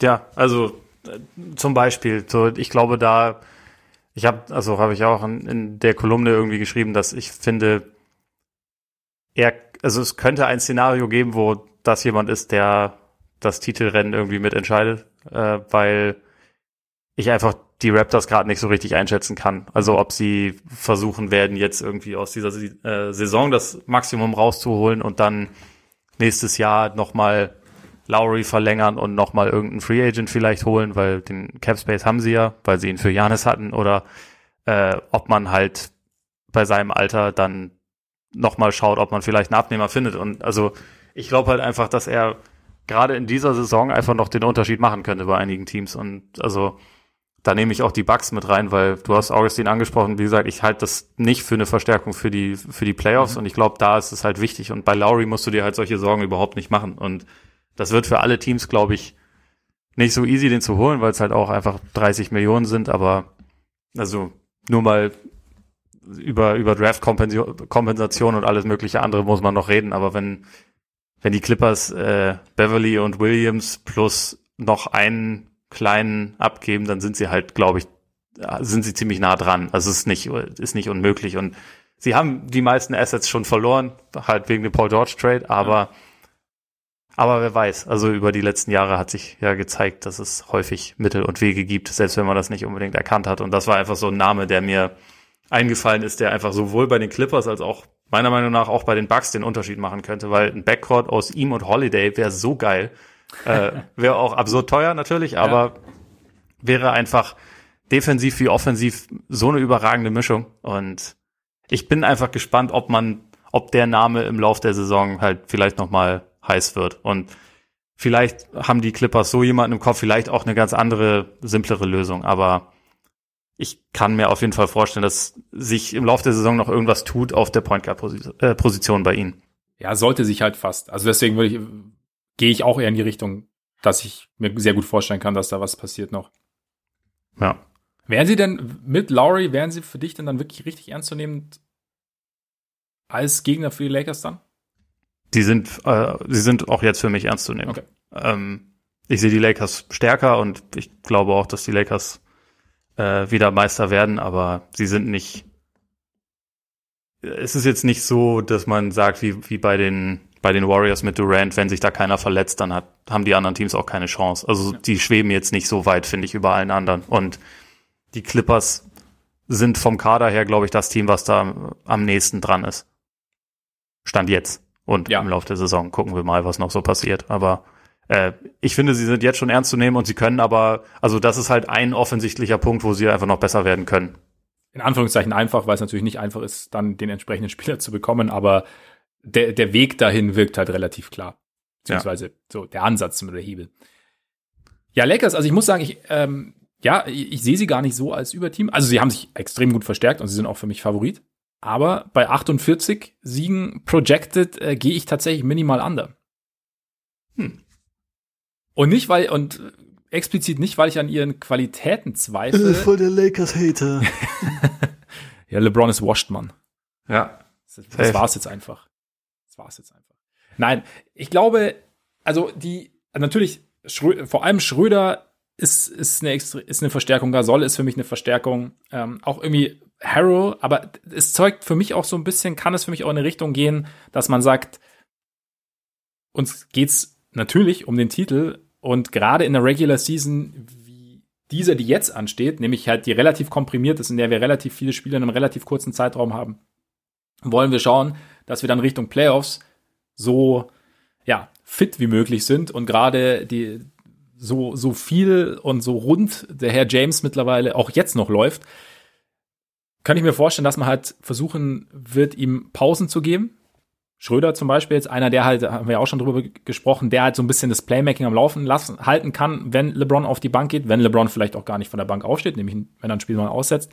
Vielleicht auch bei, bei Davis, sodass die Lakers vielleicht so ein bisschen schauen werden, dass sie die, ähm, die Regular Season nutzen, um sich warm zu spielen und es gar nicht mal so sehr darum geht, wer, ähm, also die meisten Siege zu holen. Und deshalb könnte ich mir vorstellen, dass sie vielleicht am Ende minimal unter den 48 Siegen sind und dann eventuell doch Meister werden. Ich habe mich ehrlich gesagt noch nicht entschieden, wer mein Favorit dann, beziehungsweise wen ich dann am Ende als Meistertipp abgebe, weil ja natürlich auch so ein bisschen das Subjektive mit reinspielt. Und ich gebe es auch an dieser Stelle wieder zu, ich würde mir wünschen, dass jemand anderes Meister wird.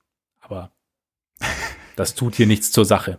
Das ist cool, wie du dabei immer ernster entschuldigen wirst. Ist doch okay. Ja. Ähm, ich ich kann es aber auch absolut nachvollziehen. Also letzte Saison war gerade für LeBron-Teams, seitdem er nicht mehr in Miami war, ja sehr ungewöhnlich im Sinne von, es wurde von Anfang an alles ziemlich ernst genommen und es wurde äh, von Anfang an so eine defensive Intensität vor allem äh, und Identität aufgebaut, die die ganze Saison über eigentlich das der wichtigste Trumpf der Lakers war. Also das ist auch meine Burning Question, ob sie sich das quasi aufrechterhalten können, mhm. weil ich das schon eine sehr große Stärke fand, auch gerade während der Regular Season, weil da war es von Anfang an relativ klar kommuniziert, wir wollen auch den First Seed, wir, wir äh, das ist unser Ziel und Defense ist der Schlüssel dahin. So offensiven Feinschliff können wir während der Saison machen, aber erstmal geht's darum. Und jetzt hast du halt eine andere Situation. Also ich glaube auch dadurch, dass du halt ähm, jetzt auch mit zumindest dem Kern dieses Teams schon einen Titel gewonnen hast, rückt dann die Regular Season eher ein bisschen in den Hintergrund. Das ja. ist äh, also ich meine gerade bei LeBron, aber auch bei vielen anderen hat sich das ja über die Jahre wirklich schon häufig so entwickelt. Also auch die Warriors haben am Ende ja die Regular Season bei weitem nicht mehr so wichtig gesehen wie, äh, wie die Playoffs, was ja auch logisch ist. Und gerade was dieses, was diesen ähm, defensiven Spirit angeht, bin ich halt sehr gespannt, ob sie das mit den neuen Teilen jetzt irgendwie replizieren können oder ob sie mehr versuchen, die Spiele durch Offense zu gewinnen, wozu sie das Talent haben. Also ich meine, die meisten Verpflichtungen, abgesehen von Marc Gasol, sind ja offensive Verstärkungen mhm. und nicht defensive Verstärkungen. Und ich bin da irgendwie auch die ganze Zeit so ein bisschen hin und her. Ich bin jetzt am Ende auch ganz knapp drunter. Ähm, würde aber auch, also es würde mich jetzt auch nicht wundern, wenn es nee. wenn es wieder 50 Siege werden oder ja. so, aber ich kann mir auf jeden Fall vorstellen, dass sie nicht nicht ganz so extrem volle Pulle geben, wie sie das halt letzte Saison in der Regular Season gemacht haben. Ja, sehe ich. Und trotzdem, also auch wenn sie Platz drei im Westen nur bekommen, sehe ich sie trotzdem dann als das stärkste Team im Westen, aber wie gesagt, das ist halt äh, bei Over-Unders nicht das, nicht das Wichtigste. Darum geht's uns einfach nicht. E. Ben. Ja. Wir werden sehen, Talon Horton Tucker spielt vielleicht noch eine Rolle. Der Wahrscheinlich. Da der Preseason der Lakers. Sehr gespannt. Ähm, Kevin O'Connor ist auf jeden Fall heiß auf ihn von The Ringer, hat einen langes, langen Artikel äh, zu ihm geschrieben, warum er jetzt extrem gut ist und äh, eventuell der nächste Stil aus der zweiten Runde sein könnte. Jetzt stellen wir uns mal vor, Talon Horton Tucker hätte genau diese Leistung bei den Grizzlies gezeigt. Ob es die, genauso viele Schlagzeilen und genauso lange Features dazu gegeben. Ich hatte. Ich und ich will damit Kevin O'Connor überhaupt nicht kritisieren. Ich fand es nämlich sehr interessant, den Artikel. Aber ja. weißt schon, was ich meine. Der Artikel ist auf jeden Fall lesenswert. Nee, aber ich, ich hatte genau denselben Gedanken, also bevor ich den Artikel gelesen habe. Also alle, weil jetzt alle auf Taylor Horton Tucker abgehen und äh, ja. Das Team spielt sicherlich eine Rolle. Meiner Meinung nach. Ja. Aber es war auch ein guter Übergang, denn wir kommen jetzt direkt zu den Grizzlies. Stark, genau. So fa fast als wäre es Absicht gewesen. Fast. Fast. 30 Siege. Ich äh, kann mir vorstellen, dass sie da ein bisschen drunter bleiben. Was äh, sad ist, weil ich ein sehr großer Jamorant-Fan bin und mich sofort wieder gefreut habe, als die ersten, die ersten Highlights aus der Preseason ja. von ihm zu sehen waren, weil das einfach ein unfassbar dynamischer, geiler Spieler ist. Ja. Aber ich sehe die Situation bei ihnen schon ein bisschen, bisschen schwieriger als letzte Saison. Also du hast weniger diesen Überraschungseffekt, den sie hatten. Du hast Verletzungen für Jaron Jackson, du hast Winslow, den man irgendwie integrieren muss und der in der Preseason jetzt aber auch schon wieder nicht, nicht zur Verfügung steht oder stand und äh, Saisonstart auch ausfällt, glaube ich. Bitte? Für einen Saisonstart auch ausfällt, glaube ich. Ja, ja, genau. Und ich, ich weiß gerade nicht, wie lange er noch ausfällt, aber auf jeden Fall ist er jetzt, äh, konnte er halt wieder mal nicht irgendwie mitwirken bisher und das ist halt bei einem, bei einem neuen Spieler, der ja auch eine gewissermaßen einigermaßen große Rolle wahrscheinlich spielen soll, einfach problematisch und äh, ich glaube nach wie vor, dass das ein gutes, talentiertes Team ist, aber ich glaube, dass sie halt im Vergleich zur Vorsaison eher einen Schritt zurück machen werden, weil ich halt auch einfach mehr gute Teams im Westen sehe als, als äh, letzte Saison vermutlich. Und sie da eigentlich ein, abgesehen von OKC natürlich, ein logischer Kandidat sind, um so einen kleinen Schritt zurück zu machen. Ich weiß nicht, siehst, siehst du sie positiver? Nee, ich habe sie tatsächlich auch ander und ein, also ich meine, du hast Jaron Jackson angesprochen. Also ich meine, ihm fehlt halt ihr, also einerseits fehlt ihm ihr zweitbester Spieler, weiß ich nicht, aber auch gleichzeitig einer ihrer wichtigsten Floor Spacer. Und ich meine, das war ja einfach schon ewig ein Thema bei den Grizzlies, dass Shooting generell nicht so vorhanden ist. Und jetzt ja. irgendwie so in die Saison zu starten, also sicherlich gibt es dann immer mal wieder Möglichkeiten, da irgendwo was zu finden, was man vor allem wir halt vorher nicht haben kommen sehen. Aber grundsätzlich sehe ich das schon problematisch, weil du dann eben, ich meine, letztes Jahr sind sie aber, glaube ich, auch schwach gestartet, ne? wenn ich mich nicht ganz täusche. Ich weiß nicht. War ja holprig. Ja, genau. Also kann ja sein, dass sie sich noch fangen, wo ich halt gespannt bin. Also, beziehungsweise, was heißt, wo ich gespannt bin? Erstmal, Jackson kommt irgendwann zurück. Einerseits gut, andererseits musst du ihn integrieren. Dann hast du Winslow, den du auch integrieren musst. Das heißt, du hast eigentlich zwei essentielle Spieler, die du während der Saison irgendwie wieder in dein, in dein Team reinbringen musst, in das Konstrukt reinbringen musst, weil bei Jackson ist es vielleicht ein bisschen einfacher, aber trotzdem ist es ja irgendwas, was das, den Gesamtfluss dann vielleicht so ein bisschen, bisschen bremsen kann.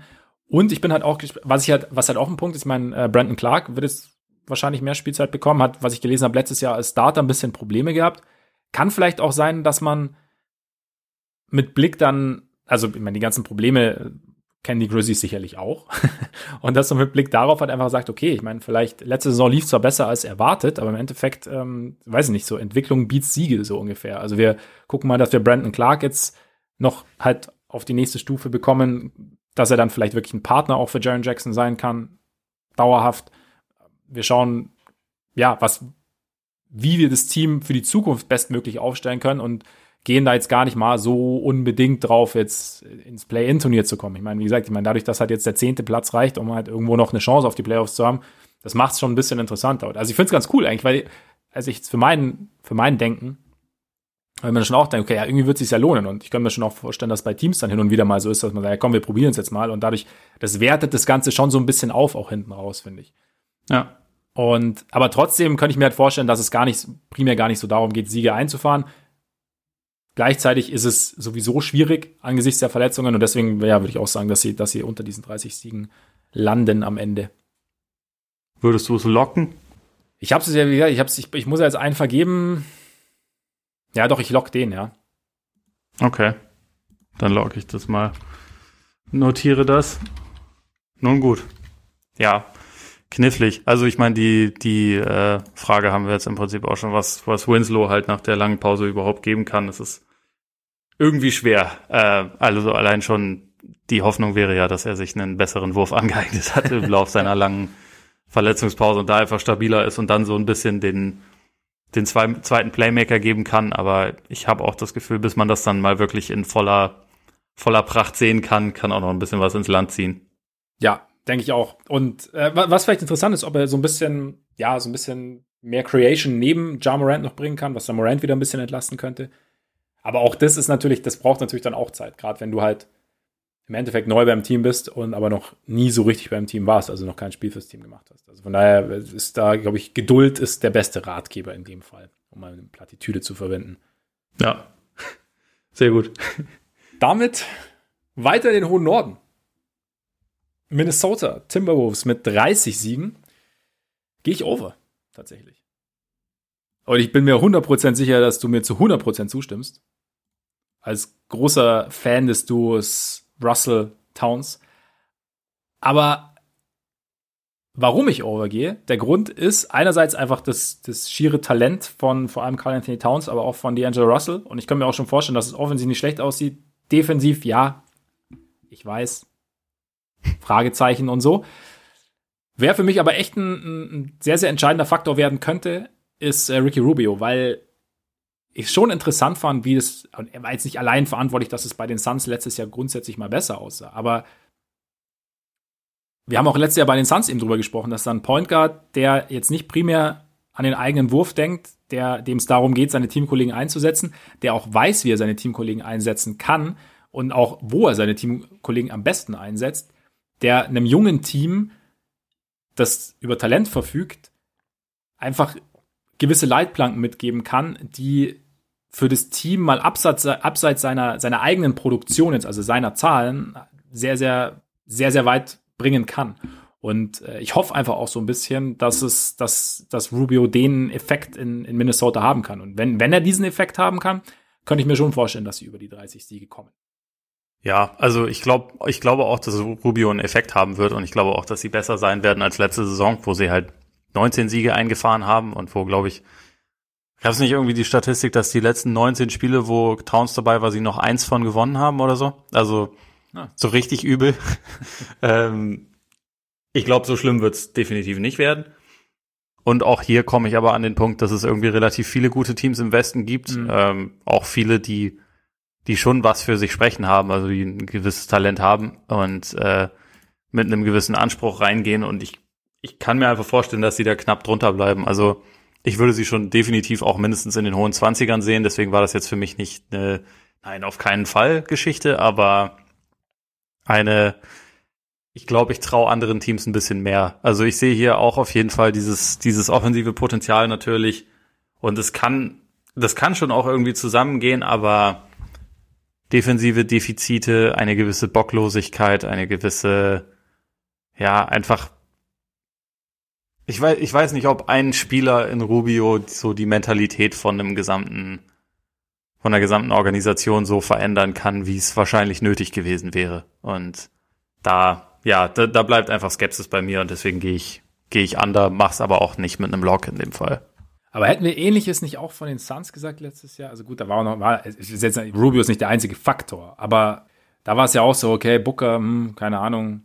Also natürlich schon Riesenoffensivtalent, aber da, es gab ja auch die Fragezeichen, ist er jetzt einfach nur ein, nur ein reiner Scorer? Aiton, wirklich wirklich ein Center, der dich irgendwie weiterbringt und dann irgendwo, also ich meine, es, es, reicht ja manchmal einfach nur so ein bisschen. Also manchmal sind, sind vielleicht so Teams auch weniger weit weg, als es jetzt den Anschein erweckt, so aus der Distanz. Davon. Also ich glaube, gerade bei Aiton, der war halt in der Saison davor Rookie und Russell und Towns sind ja beide schon auf ihrem zweiten Vertrag. Also mhm. die sind jetzt beide nicht so, dass man sie gerade erst kennengelernt hat ja. und irgendwie ein ganz neues Bild von ihnen hat. Und klar, also Russell hat in den in der Eastern Conference auch schon mal die Playoffs erreicht. So, das ist jetzt kein, kein Spieler, der irgendwie ein reiner Verlierer ist. Das will ich damit überhaupt nicht sagen oder so. Aber wenn deine beiden wichtigsten Spieler eigentlich nicht verteidigen und auch das bisher nicht so wirklich, nicht so wirklich haben durchblicken lassen, dass sie da ein Interesse daran haben, dauerhaft, dann ist es, glaube ich, einfach ein relativ großes Problem, weil sich halt alle anderen so ein bisschen daran orientieren. Und ich finde auch, jetzt mal ganz abgesehen davon, wie sich die Wolves vielleicht selbst sehen, dass sie in der Situation, wo sie sind, vielleicht noch nicht zwingend jetzt irgendwie so im krassen Win-Now-Modus sind. Also sie haben jetzt gerade den, den Nummer 1-Pick dazu bekommen. Ne? So, es wird ja auch erstmal darum gehen, dass man den vielleicht ein bisschen, ja klar, dass man dem vielleicht ein bisschen was beibringt. Ähm, so seine ersten Eindrücke gerade von der Dreierlinie waren interessant bei, bei Edwards, muss man sagen. Also irgendwie schon, schon ein paar Airballs dabei und auf jeden Fall ein ziemlich großes Volumen. Das äh, sei ihm zuzutrauen, aber also ich kann mir halt momentan einfach noch nicht vorstellen, dass die es einfach schaffen, so eine so eine kollektive Professionalität gerade in der Defense irgendwie hinzulegen und das das spricht dann für mich einfach gegen die Wolves. Kann ich kann ich nachvollziehen auf jeden Fall, das stimmt. Ich bin halt gespannt, ich meine Burning Questions und so, du hast gesagt, äh, wie lange bleiben äh, Towns und, und Russell glücklich miteinander.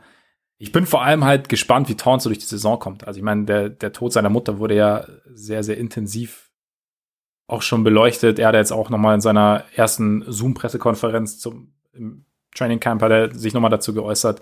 Und auch in seinem ersten Spiel ähm, hat man schon gesehen, fand ich, also wie, wie sehr ihn das Ganze mitnimmt, einfach auch, weil seine Mutter halt ihn beim Basketball selber halt immer so sehr unterstützt hat. Und da, ja, also vollkommen verständlich macht ihm halt die Situation einfach extrem zu schaffen. Und dann ist halt auch die Frage, inwieweit es halt einfach ja, Basketball zählt. Also ich meine, bei The Athletic ja. gab es einen ganz interessanten Artikel dazu, der halt eben so ein bisschen auch gesagt hat, okay, ich meine, man sagt ja okay, Basketball kann dann irgendwie so als Ablenkung dienen und dann denkt man mal nicht dran und er hat so ein bisschen gesagt, okay, aber die Problematik ist eben, dass halt seine Mutter da so extrem nah dran war immer und dass er halt, dass es halt auch eben immer nicht diese Ablenkung ist, sondern dass es halt dann, ja. dass du dann eben auch mal abends alleine in einem Hotelzimmer in einer völlig fremden Stadt bist und dann halt allein mit deinen Gedanken bist. Und ich glaube, ja, deshalb würde ich mir wünschen, dass man Towns oder wir alle halt, die halt drüber sprechen, Towns schon auch mit Verständnis begegnen diese Saison. Also, dass da ja. halt vielleicht nicht alles perfekt ist und dann vielleicht nicht immer gleich sagen, ah, da hat er wieder gepennt defensiv oder ah, was war das wieder, sondern also ich glaube, also so, so ein Verlust wirkt schon sehr, sehr stark und da, ja, das glaube ich, steckt man nicht, oder steckt jeder anders weg. Also vielleicht auch so einfach. Und ja, ja, mit Sicherheit. So, von daher, und da in das dem ist Kontext. Da dann einfach auch nicht ja. das Wichtigste, klar.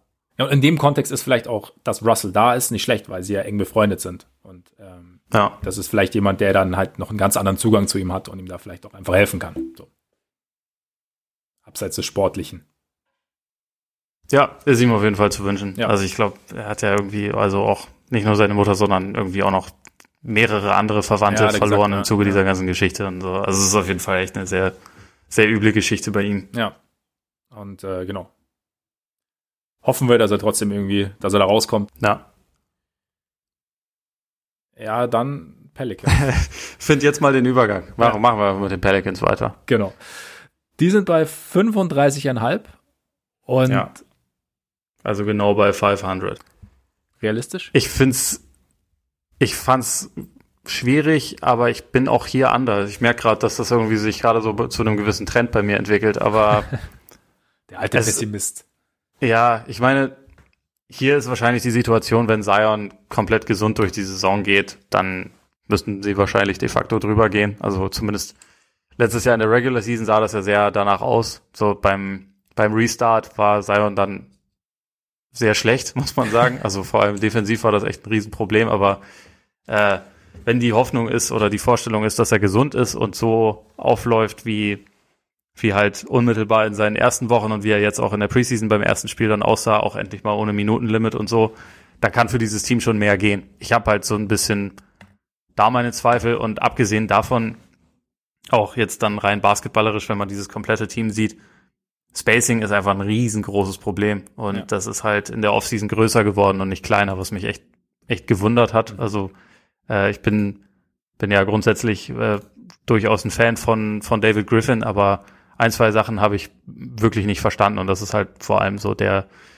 der Deal für Steven Adams gekoppelt dann noch mit einer wirklich sehr teuren Extension, wo man halt irgendwie gesehen hat, dass diesen, diesen Sommer jeder oder diese Offseason jeder, jeder Backup Center oder Starting Center oder was auch immer, alle immer genau für die Mid-Level Exception unterschrieben haben. Also dann einfach das Doppelte zu bieten und halt dafür auch noch einiges abzugeben, das ist halt schon irgendwie ein bisschen happig, fand ich. Ich glaube, sie wollten halt einfach sicher gehen, dass nicht äh, Detroit ihn ihn noch wegschnappt. wahrscheinlich. Mhm. Außerdem dachten sie wahrscheinlich, sie brauchen den, einen Piraten neben Zion und deswegen ja. haben sie ihn geholt. Also ist halt die Frage, aber ich meine auch, auch im Backcourt, ne, so hast du jetzt dann Eric Bledsoe, das, der ein guter Spieler ist, aber wo wir halt auch das das Shooting-Thema ja kennen. Ich meine, Lonzo Ball hat sich in der Hinsicht sehr verbessert, aber bei Lonzo Ball ist auch, ist auch noch nicht ganz so klar, wie es irgendwie bei ihm weitergeht. Du hast natürlich JJ Reddick, auf den du dich als Shooter absolut verlassen kannst, dessen Vertrag aber auch ausläuft. Brandon Ingram hat letzte Saison mit großem Abstand das beste Shooting-Jahr seiner Karriere gehabt. Also ich, ich gehe jetzt einfach mal davon aus, dass er das bestätigen kann, aber müssen wir halt schauen. Und insgesamt insgesamt ist es halt unbalanciert, finde ich. Mhm. Und äh, insofern kann ich mir halt vorstellen, dass sie im Vergleich zur Vorsaison vielleicht sogar eher ein kleines bisschen schlechter sind insgesamt. Oder, oder halt wieder bei einer, bei einer ähnlichen Bilanz rauskommen. Ja, das Team ergibt für mich irgendwie, also wie schon gesagt, das weniger Sinn als letztes Jahr. Also letztes Jahr konnte man es noch so ein bisschen sehen und jetzt ist halt auch der, deswegen, ja, also der, der Holiday Trade wurde ja sehr, sehr aus, aus Bucks Sicht besprochen, aber Bledsoe Streakiness von draußen, habe ich mir schon auch gefragt, wie gut passt er denn jetzt zu den Pelicans und vor allem zu Zion? Und deswegen, also um kurz vorweg, ich gehe auch under, weil ich einfach, ja, also es Adams neben Zion, wir haben immer, immer drüber gesprochen, okay, Zion am, am besten passt es wahrscheinlich, wenn vier Shooter daneben sind oder zumindest halt vier Spieler, die halbwegs Gefahr ausstrahlen. Jetzt hast du natürlich mit Adams einen, der ja schon auch eher in Ringnähe unterwegs ist. Keine Ahnung, vielleicht wirst du irgendwie so ein Zweimann-Abrissunternehmen starten in der Zone mit Zion und, und äh, Adams und dann im Endeffekt vielleicht auch einfach alle anderen aus der Zone raushalten. Einfach weil ja, sie so viel also Adams wird auf jeden Fall gut ausblocken. Ja. Also da, das, das, ist, das ist gut. Also Zions Rebound-Zahlen äh, Rebound werden ziemlich hoch sein, glaube ich. Das denke ich auch. Aber ich sehe es noch nicht so ganz. Und auch im, im Verbund mit dem neuen Coach äh, Stan Van Gundy, also der ja gut, man, man denkt immer in die Vergangenheit und vielleicht hat, wurde auch, passt Van Gandhi auch irgendwas an, aber der halt sehr, sehr gern mit, wenn er einen dominanten Inside-Spieler hatte, mit vier Spielern außen rum gespielt hat. Funktioniert jetzt natürlich nicht so gut. Sie können natürlich aggressiv verteidigen, wenn sie wollen. Sie haben, also, aber irgendwie, es, es hat, für mich hat das Team halt irgendwie einfach irgendwie so ein bisschen Schlagseite. Also auch weil halt, ich meine, JJ Reddick, so gut er spielt, so konstant er spielt, der, der, Jüngste ist er halt auch nicht mehr. Also wie, wie viel Last kannst du in JJ Reddick noch geben? Und im Endeffekt ist er wirklich eigentlich der einzig verlässliche Shooter in der ganzen Geschichte, oder? Wo du wirklich sagst, okay, passt. ja, also ich meine, Nicolo Melli kannst du noch reinwerfen, aber ich weiß nicht, wie viele Minuten Nicolo Melli spielen wird. Ja. Äh, der ja. ist natürlich auch noch ein super Shooter, äh, aber ansonsten bist du halt schon bei Ingram. Ne? Ja. Und genau ja, ich, ich sehe das Team noch nicht so ganz. Ich meine, du hast dann die Burning Question, wie kann Spacing bei diesem Team funktionieren? Also da, ich bin echt gespannt und weiß ich nicht, vielleicht, ich habe auch irgendwo Spekulationen gelesen, ich glaube, bei John Hollinger war es, der dann irgendwann gesagt hat, ja, vielleicht ist es auch irgendwann so, dass es halt, wenn man sieht, es geht nicht so gut Richtung Playoffs, dass man vielleicht auch überlegt, ob man JJ Reddick tradet, weil er ja natürlich ja. für diverse Teams interessant ist. Also A, auslaufender Vertrag und B, natürlich seine Shooting-Qualitäten kennen wir. Vielleicht, ja, ist es auch erstmal so neuer Coach, Zion jetzt erste Saison komplett fit, Brandon Ingram ist da und ja, die Adams-Sache ergibt für mich keinen Sinn, aber das heißt nicht, dass sie universell keinen Sinn ergibt. Das heißt nur, dass ich es noch nicht verstehe. Wer weiß, was daraus wird am Ende, aber ja. ja. Also je mehr wir darüber reden, ich, also für mich ist das ein Lock. Das, das, äh, das ist ein anderes. Under. Dann habe ich jetzt nämlich auch meine drei im Westen verteilt und, und kann, äh, kann beruhigt äh, mich auf meine Flasche Wein freuen. Werden wir noch mal sehen. Werden wir noch mal ja. sehen. Weil theoretisch der nächste hätte auch ein Lock sein können, meiner Meinung nach. Ist bei mir kein Lock, aber OKC mit 24. Ja. Gehe ich äh, runter? Handeln wir dieses Team, was kein Team mehr ist, schnell ab? Ja. Also. Oder bist du auf dem Pokuschewski äh, Hype Train schon angekommen? Nein. Okay, schade. ich habe nur einen Hype Train und der ist Patrick Williams. Mehr brauche ich nicht. Ja, okay, das reicht auch. Also von daher, alles andere ist mir egal. Nein, Quatsch. Aber ja, äh, vielleicht kurz eine Burning Question, was du dabei, also einfach nur deine Meinung dazu. Wie sicher sind wir, dass OKC ähm, Shea Gilgis Alexander als Franchise-Player der Zukunft sieht? Wie sicher bist du? Nicht hundertprozentig sicher. Also, weil ich vor Hab allem ich mir auch gedacht, selber. Deshalb die Frage. ich kann mir halt vorstellen, dass er eigentlich also, dass seine beste Version der zweit- oder drittbeste Spieler von einem richtig geilen Team ist, was natürlich trotzdem heißen würde, den willst du auf jeden Fall behalten, aber äh, wenn man bedenkt, dass jetzt nach der kommenden Saison ist bei ihm dann auch wieder Extension Time. Äh, ich glaube, das, das hatte auch Zach Lowe neulich mal in einem Podcast angerissen, dass man bei Presti halt nicht ausschließen darf, dass er halt sieht, der hat jetzt gerade eine super zweite Saison gespielt, also die Playoffs waren zwar nicht gut, aber davor war, war er äh, richtig gut, hat sich sehr gesteigert.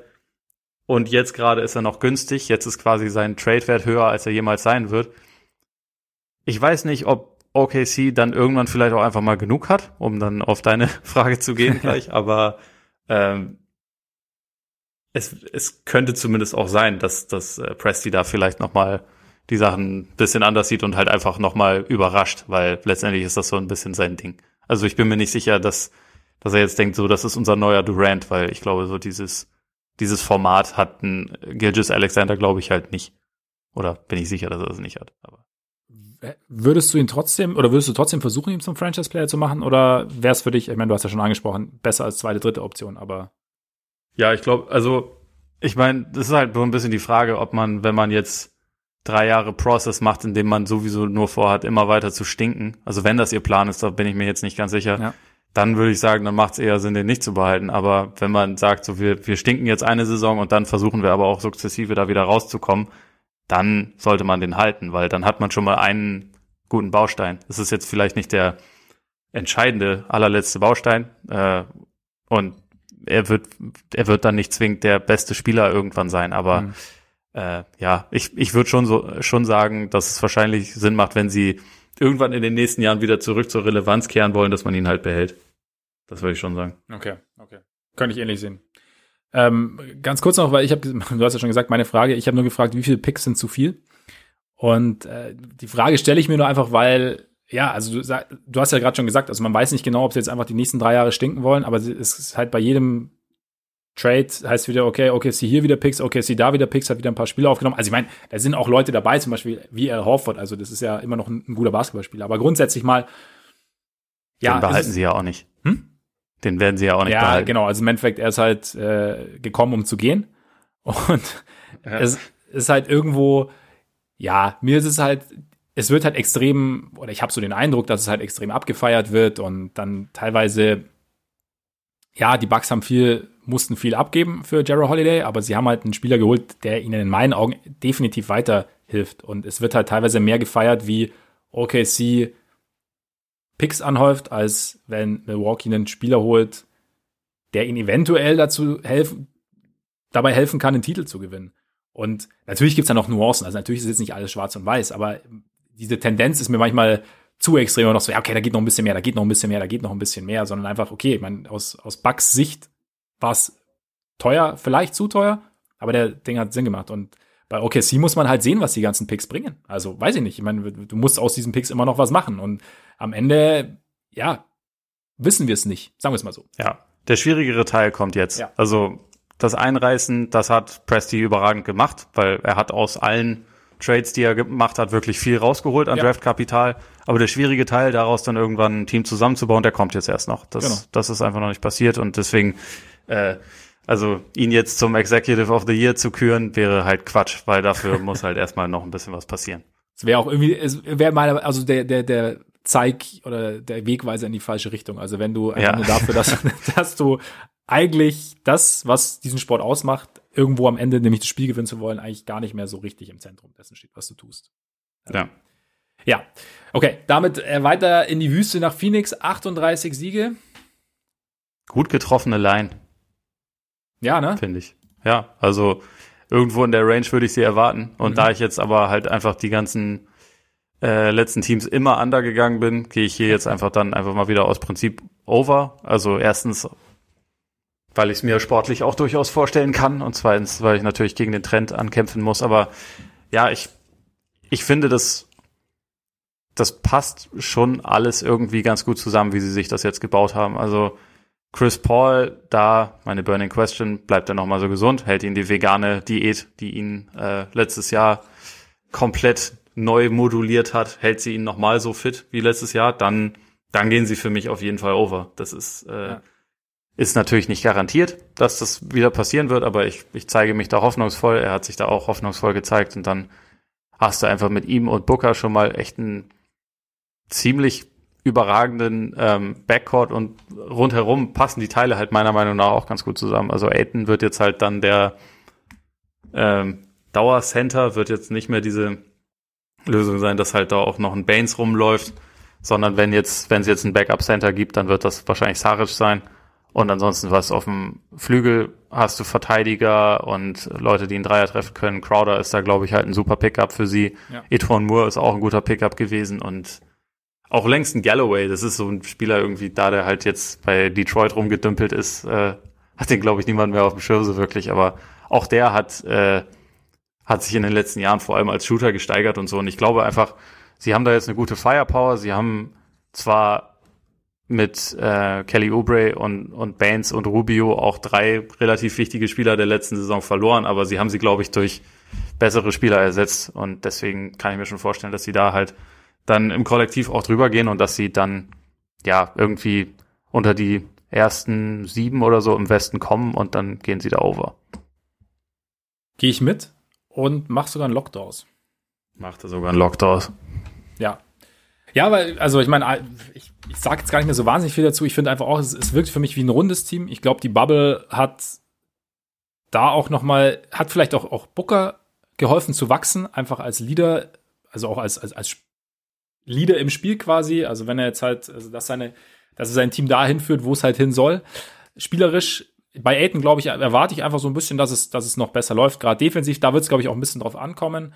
Ja, gut, und mit Chris Paul hast du halt, glaube ich, ja, wenn, wenn er das halbwegs konservieren kann, was er letztes Jahr gebracht hat, dann bist du da besser aufgestellt auf der Eins als viele andere Teams in der Liga. Und dann noch im Verbund mit Booker und allem, was du auch schon gesagt hast, den ganzen Rotationsspielern außenrum, glaube ich, dass da, dass es ein sehr, sehr gutes, sehr sinnvolles Basketballteam sein wird am Ende. Oder sein kann. Ja. Und es sind die Suns, deswegen wird es wahrscheinlich am Ende alles ganz anders kommen, aber wir zeigen es einfach mal hoffnungsvoll. Genau. Genau. Dazu übrigens zu diesem veganen Lifestyle und so, äh, also hat ja Chris Paul in dem äh, The Old Man and the Three Podcast mit äh, oder von JJ Reddick erzählt. Also die Folge lohnt sich auf jeden Fall. Ja, so fand ich auch. Als kleinen Hörtipp.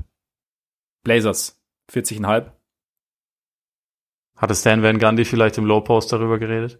Er hat mir den Tipp gegeben. mir den anzuhören. Okay. ja, äh, Blazers darfst du jetzt anfangen. Da fange ich an und ich gehe over. Weil ähm, sie sich für mich im Rahmen des Möglichen sehr, sehr gut verstark, verstarkt haben, verstärkt haben, ähm, waren irgendwie die letzten Jahre, jetzt mal abgesehen vom letzten Jahr, halt auch durch die ganzen Verletzungen, vor allem natürlich von Nurkic, der ja erst in der Bubble dazugestoßen ist, aber auch von, von Collins und dann die Abgänge, die man nicht richtig kompensiert hat, oder beziehungsweise wo halt das Team Schlagseite hatte Richtung Offense, also defensiv war nicht viel los, waren sie immer ein gutes Regular Season Team und äh, ich glaube halt, sie haben jetzt mit einem Jahr Verzögerung sozusagen die Abgänge von Amino und Harkless besser gestopft. Also ich glaube, Covington passt da sehr, sehr gut rein. Ich, Derrick Jones Jr. gerade in der Regular Season, glaube ich, kann gut funktionieren. Nurkic ist zurück. Harry Giles bin ich gespannt. Ich meine, gut, Collins ist gerade wieder verletzt, aber grundsätzlich sind sie tiefer. Ich glaube, Mello, wenn du ihn, also sie hatten ja dieses Gespräch auch schon, dass halt ja eher seine Rolle kleiner ausfallen wird wahrscheinlich, dass er eher von der Bank kommt. Aber ich glaube, Mello in Dosen in der Regular Season kann dir, kann dir auf jeden Fall noch was bringen, eventuell sogar dann auch in Playoffs. Also ich bin, bin da gespannt, je nachdem, was macht. Aber ich glaube, das Team ist jetzt einfach auch, passt jetzt einfach wieder besser und hat äh, mit Damian Lillard ja einen der besten Guards, die wir so in der Liga rumlaufen haben. Und da denke ich, und, und dazu hört McCollum, und ich glaube einfach, das Team ergibt für mich viel Sinn und ich glaube schon, dass die Blazers gut Richtung Heimvorteil gehen. Und ähm, wie groß der dann sein wird, ob es Fans geben wird, wenn es Richtung Playoffs geht, werden wir noch sehen. Da warten wir einfach mal ab. Aber grundsätzlich ja. einfach haben sie sich für mich sehr, sehr gut und sehr, sehr sinnvoll verstärkt und äh, sind deshalb wieder ja, ein sehr, sehr gutes Regular Season und dann auch Playoff-Team. Ja, gehe ich komplett mit allem mit. Ich sehe sie auch irgendwie mindestens, mindestens in der Top 6, vielleicht auch in der Top 4. Mal gucken. Also wegen, wegen Heimvorteil. Ich glaube, da prügeln sie sich so ein bisschen mit Dallas, Denver und Utah. Jetzt habe ich gerade vergessen, ob noch ein Team kommt. Also abgesehen von den beiden LA-Teams, die da so ein bisschen für mich drüber schweben.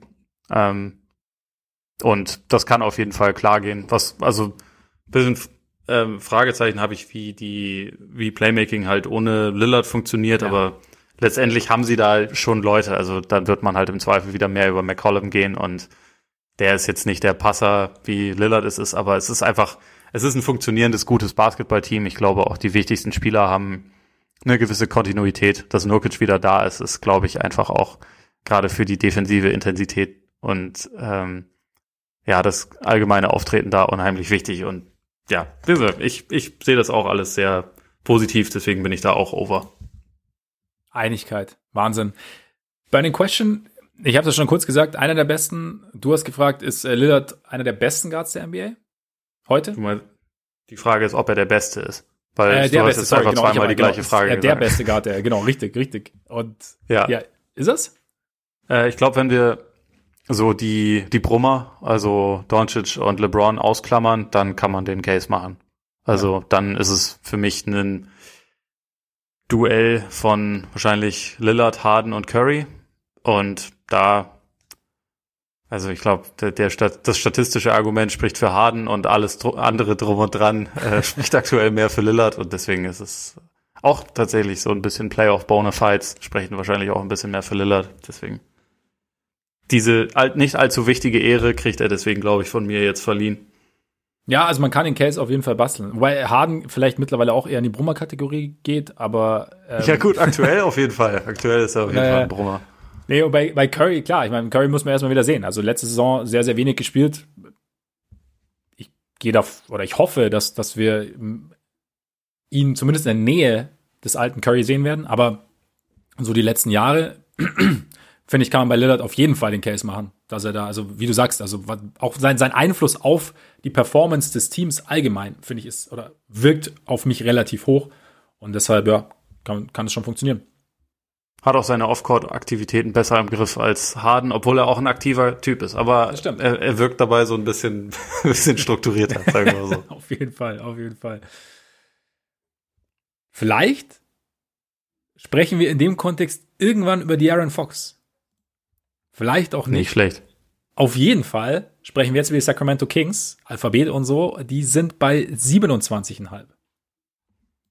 Geht da was? Ja, Ach ja, äh, die Kings. Ich bin äh, da unschlüssig, also weil einfach so viele Faktoren ähm, bisher ein bisschen schwer einzuschätzen sind. Also beispielsweise äh, vor allem was mit Marvin Bagley ist, der letzte Saison kaum mal zur Verfügung stand und sich dann irgendwie halt immer wieder verletzt hat. So da, äh, da ich ihn eigentlich als Spieler sehr interessant finde, ist meine Hoffnung, dass man da jetzt mehr von ihm sehen wird. Aber wenn nicht, dann ist so die die Big Man Rotation wahrscheinlich die schlechteste der Liga.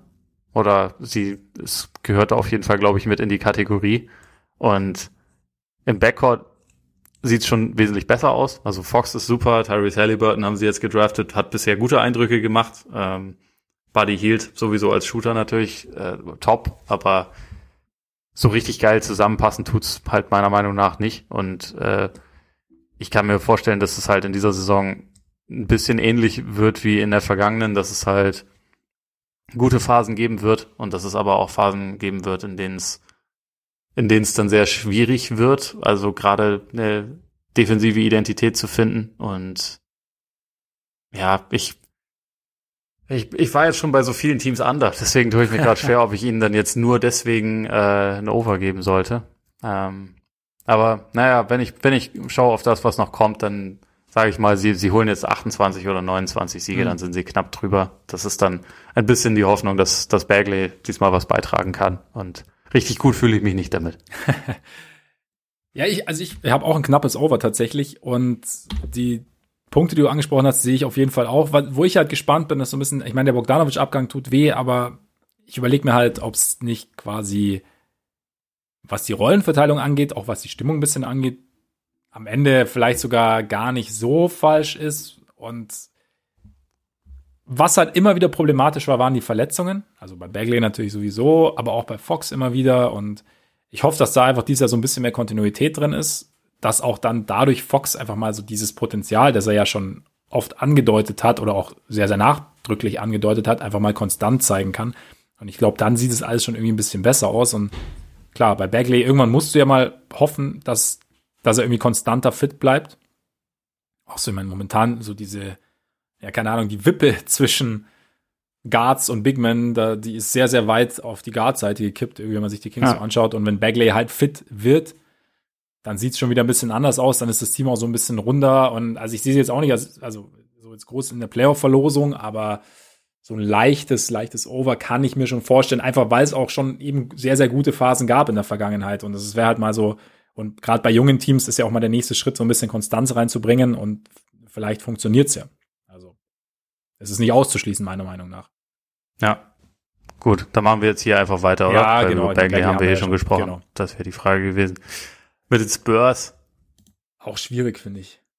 Ja, die sind bei 31,5. Da gehe ich eigentlich doch noch mal mit etwas mehr Überzeugung an da. Ja. Einfach, weil ich äh, denke, dass, dass Popovic jetzt doch mehr an dem Punkt angekommen ist, auch durch die Erfahrung in der Bubble geschuldet, dass es doch Sinn macht, vielleicht ein kleines bisschen mehr auf die, die jüngeren Leute zu setzen, die er da hat. Äh, es sind auch immer noch einige Veteranen da natürlich, also Aldridge, Gay und, und DeRozan sind alle noch da, alle im letzten Vertragsjahr, was auch interessant ist, also wenn man, ob man da versuchen wird, irgendwie jemanden nochmal loszuwerden. Ähm, Gerade bei Gay könnte das, glaube ich, relativ easy sogar gehen, einfach weil das Gehalt nicht so hoch ist mhm. und der als als Spielertyp theoretisch schon wo reinpasst. Übrigens, Paddy Mills läuft auch aus. Also äh, ist es wird, glaube ich, so eine Übergangssaison und ich habe auch das Gefühl, dass das in San Antonio halt langsam einfach angekommen ist, dass man mit dem, was man hat, nicht mehr nicht mehr oben angreifen wird und dass man jetzt halt eher schauen muss, wie kann man sich halt irgendwie äh, neu neu einstellen für die nächsten Jahre und was ist da so die äh, von den Spielern, die man so hat, wer eignet sich wirklich dafür, wen kann man vielleicht auch abgeben, wen kann man entwickeln und so. Und deswegen äh, glaube ich, dass es halt in dieser Saison, auch wenn das mit Popovic tendenziell immer schwer zu vereinen ist, dass es da jetzt nicht unbedingt darum gehen wird, äh, das Maximum an Siegen rauszupressen. Und deswegen, ja, gehe ich da, gehe ich da doch mit etwas mehr Überzeugung an da diesmal. Gehe ich mit und ähm, ja, ich meine, ich muss sagen, ich habe jetzt ich verfolge die Spurs jetzt nicht so eng und aber die, wie du sagst, die Eindrücke aus der Bubble, glaube ich, waren jetzt für uns so ein bisschen, Augen öffnen ist übertrieben, aber halt, man hat schon gesehen, was theoretisch auch mit den Jungen möglich ist, beziehungsweise das sinnvoll ist. Und ich glaube halt, also es, es würde mich überraschen, wenn sie komplett von dem Weg abgehen gehen würden. Und dann, wie du sagst, dann sind Siege auch eher sekundär und vielleicht eben kommt dann noch der ein oder andere Trade obendrauf, dann für die großen vier quasi, deren Verträge auslaufen. Und dann, ja gut, dann bist du ja automatisch irgendwo in, in Sphären, die nicht mehr zwingend dich Richtung Playoffs führen und dann, ja, gehst auch richt unter die 31,5. Also da stimmen wir auch überein. Ja, ja da haben wir wirklich im, im Westen sind wir mehr einer Meinung. Ja, der Osten war sehr kontrovers letzte Woche, aber jetzt sind wir wieder, wir haben unsere Einigkeit wiedergefunden. Ist auch schön irgendwie. Gerade ja. Richtung Weihnachten, weißt du. Cosmic Chi und so. Ja, so sieht's aus, so sieht's aus. Jetzt die Frage, ob, ob wir es in, in Utah noch so abschließen können oder ob wir mit einem harten Streitgespräch die ganze Sache beenden müssen heute. Aber ja, Utah 43 auch, finde ich auch schwer tatsächlich. Und ähm, habe mich am Ende für ein leichtes, knappes Under entschieden. Und zwar, es gibt ja die Situation rund um Rüdiger Gebert, dessen Vertrag noch nicht verlängert wurde, der, bei dem man nicht genau weiß, was, was er jetzt gern hätte an Summen, also gut, wahrscheinlich so viel wie möglich, aber was dann, was dann am Ende rauskommt, bei dem man weiß eben auch noch nicht, oder beziehungsweise man hat noch nichts durchklingen hören, sagen wir es mal so, wie die Jazz genau planen. Und jetzt hast du so ein bisschen so einen, so einen kleinen Unsicherheitsfaktor drin. Gleichzeitig hat sich so, hat, hat sich in meinen Augen halt im Vergleich zur letzten Saison relativ wenig getan. Also sie haben sich jetzt nicht großen aufgestellt. Sie haben jetzt äh, Derek Favors zurückgeholt als Backup oder als Ersatz sollte Gobert gehen. Das ist ja deine Burning Question quasi, kommen wir ja gleich noch dazu. Aber ja, und deswegen tue ich mich schwer, die Jazz einzuschätzen. Aber ich weiß es gerade passt. So meine Burning Question ist, ob wir jetzt die Jazz sehen, die wir vergangene Saison erwartet haben. Also ich, es wird halt irgendwie, irgendwie ist es interessant, weil ich nicht weiß, zum Beispiel Conley haben wir ja letztes Jahr extrem gut eingeschätzt oder wir alle haben applaudiert zu dieser Verpflichtung und jetzt am, es hat nicht so gut funktioniert, aber jetzt vielleicht im zweiten Jahr, ich meine, es wird ja immer gesagt, das System von, von Coach Snyder ist nicht, nicht so einfach, es dauert so ein bisschen ist das, was wir letztes Jahr gesehen haben, das, was Conley noch maximal zu, zu leisten imstande ist? Oder sieht es jetzt dieses Jahr ein bisschen anders aus? Und, oder greift das alles ein bisschen besser ineinander? Was haben die Erfahrungen aus der Bubble mit, mit Donovan Mitchell gemacht? Also ist da, ist, ist er auch noch so ein bisschen gewachsen? Also ich weiß, ich sage das oft, aber irgendwie, das sind halt irgendwie so, ähm, ja, ich finde es halt immer ganz, ganz interessant, dann so einen Spieler, so einen jungen Spieler zu sehen, wenn er dann auf einmal was, was für sich entdeckt hat, ob er es dann wirklich beibehält oder ob es halt der, der Situation geschuldet war das sind alles so Sachen, weswegen ich die Jazz einfach wahnsinnig schwer einschätzen kann. Weil einfach, ich meine, Talent ist nach wie vor vorhanden. Also im Vergleich zur Bubble ist ja auch äh, Bogdan, ne, nicht Bogdan, sondern Bojan Bogdanovic wieder da. Ja. Und ja, keine Ahnung, man auch, auch schon ein paar Mal gesagt, was wäre gewesen, wenn der Dreier von Conley gegen Denver reingegangen wäre. Ne? Also dann, wie, ja, eben. wie bewerten wir die Jazz dann? Also und, und da, und ich weiß es eben selber nicht, deswegen war es für mich schwer, aber irgendwie habe ich so das Gefühl, dass andere Teams vielleicht sich ein bisschen oder intensive verbessert haben oder sich überhaupt verbessert haben und wird sie deshalb leicht vor den Jazz sehen und geht deswegen knapp under, irgendwie so. Siehst du, dann haben wir hier wenigstens noch mal eine äh, Nicht-Übereinstimmung. das ist doch schön. Ähm, Sagst du jetzt? ich meine, ich bin sehr harmoniebedürftig, deswegen. Ne? Ja, aber ich glaube, ich glaube, man, man sollte es nicht überreizen. Ich glaube, das ist. Das, das stimmt auch, das stimmt auch. Sonst nimmt man es irgendwann auch für selbstverständlich hin und dann wird es ja. umso disharmonischer am Ende. Ja.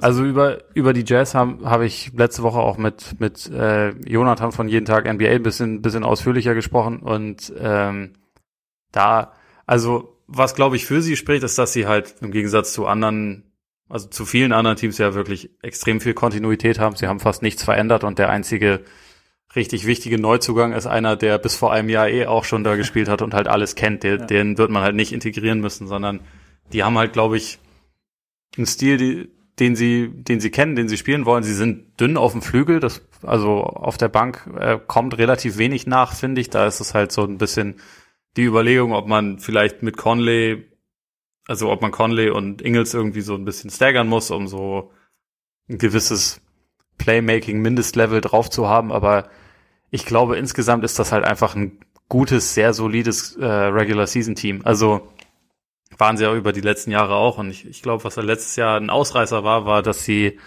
nur durchschnittlich verteidigt haben. Und ich glaube, dass das eher nicht nochmal passiert, sondern dass sie Also da sehe ich auch diese Favors-Verpflichtung, der ja wirklich viel Geld bekommen hat, was mir auch ein bisschen gewundert hat, sehe ich insofern schon als etwas, was ihnen da helfen kann, weil sie jetzt halt einfach, auch wenn Gobert auf der Bank ist und auch manchmal vielleicht in einem Matchup, wo man einfach ein bisschen mobileren Spieler noch braucht, äh, dann einfach noch eine Alternative haben, die sie vorher nicht hatten. Und deswegen, da glaube ich halt einfach, wahrscheinlich ihre Defense eher wieder ein bisschen hochschrauben können, ähm, um dann eine Top 10, Top 8 Defense oder sowas in der Art zu sein. Äh, offensiv muss man halt schauen, ob sich die überragende Dreierquote der letzten Saison, wo sie halt in der Hinsicht das beste Team der Liga waren, halten lässt. Aber eigentlich, eigentlich haben sie ja die Fähigkeiten und die, die Talente im Kader. Also ob Clarkson nochmal so gut spielt wie letzte Saison, wage ich zwar zu bezweifeln, aber alle anderen, da habe ich eigentlich schon relativ großes Vertrauen und deswegen denke ich, da kommt, sie landen eher drüber, aber halt knapp. Also auch hier würde ich sagen, die Zahl ist jetzt nicht,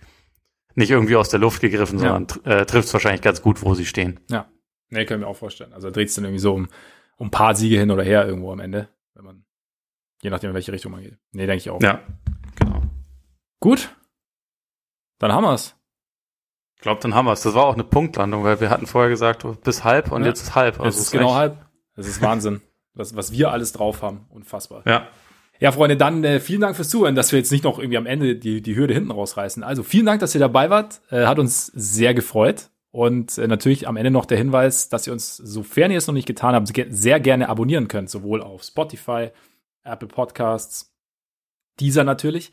Ihr könnt uns anschreiben über Instagram, Facebook, Twitter, selbstverständlich. Und ja, schaut bei Patreon vorbei. Wie gesagt, morgen werden wir dann eine Mailback-Folge aufnehmen. Äh, vielen Dank natürlich auch schon an alle, die Fragen geschickt haben. Wir werden versuchen, so viele wie möglich zu beantworten. Und ja, Jetzt würde ich sagen, genießt euren Tag, euren Abend, euren Morgen, freut euch auf die neue Saison. Kommende Woche geht's los und bis bald hoffentlich. Reingehauen. Reingehauen.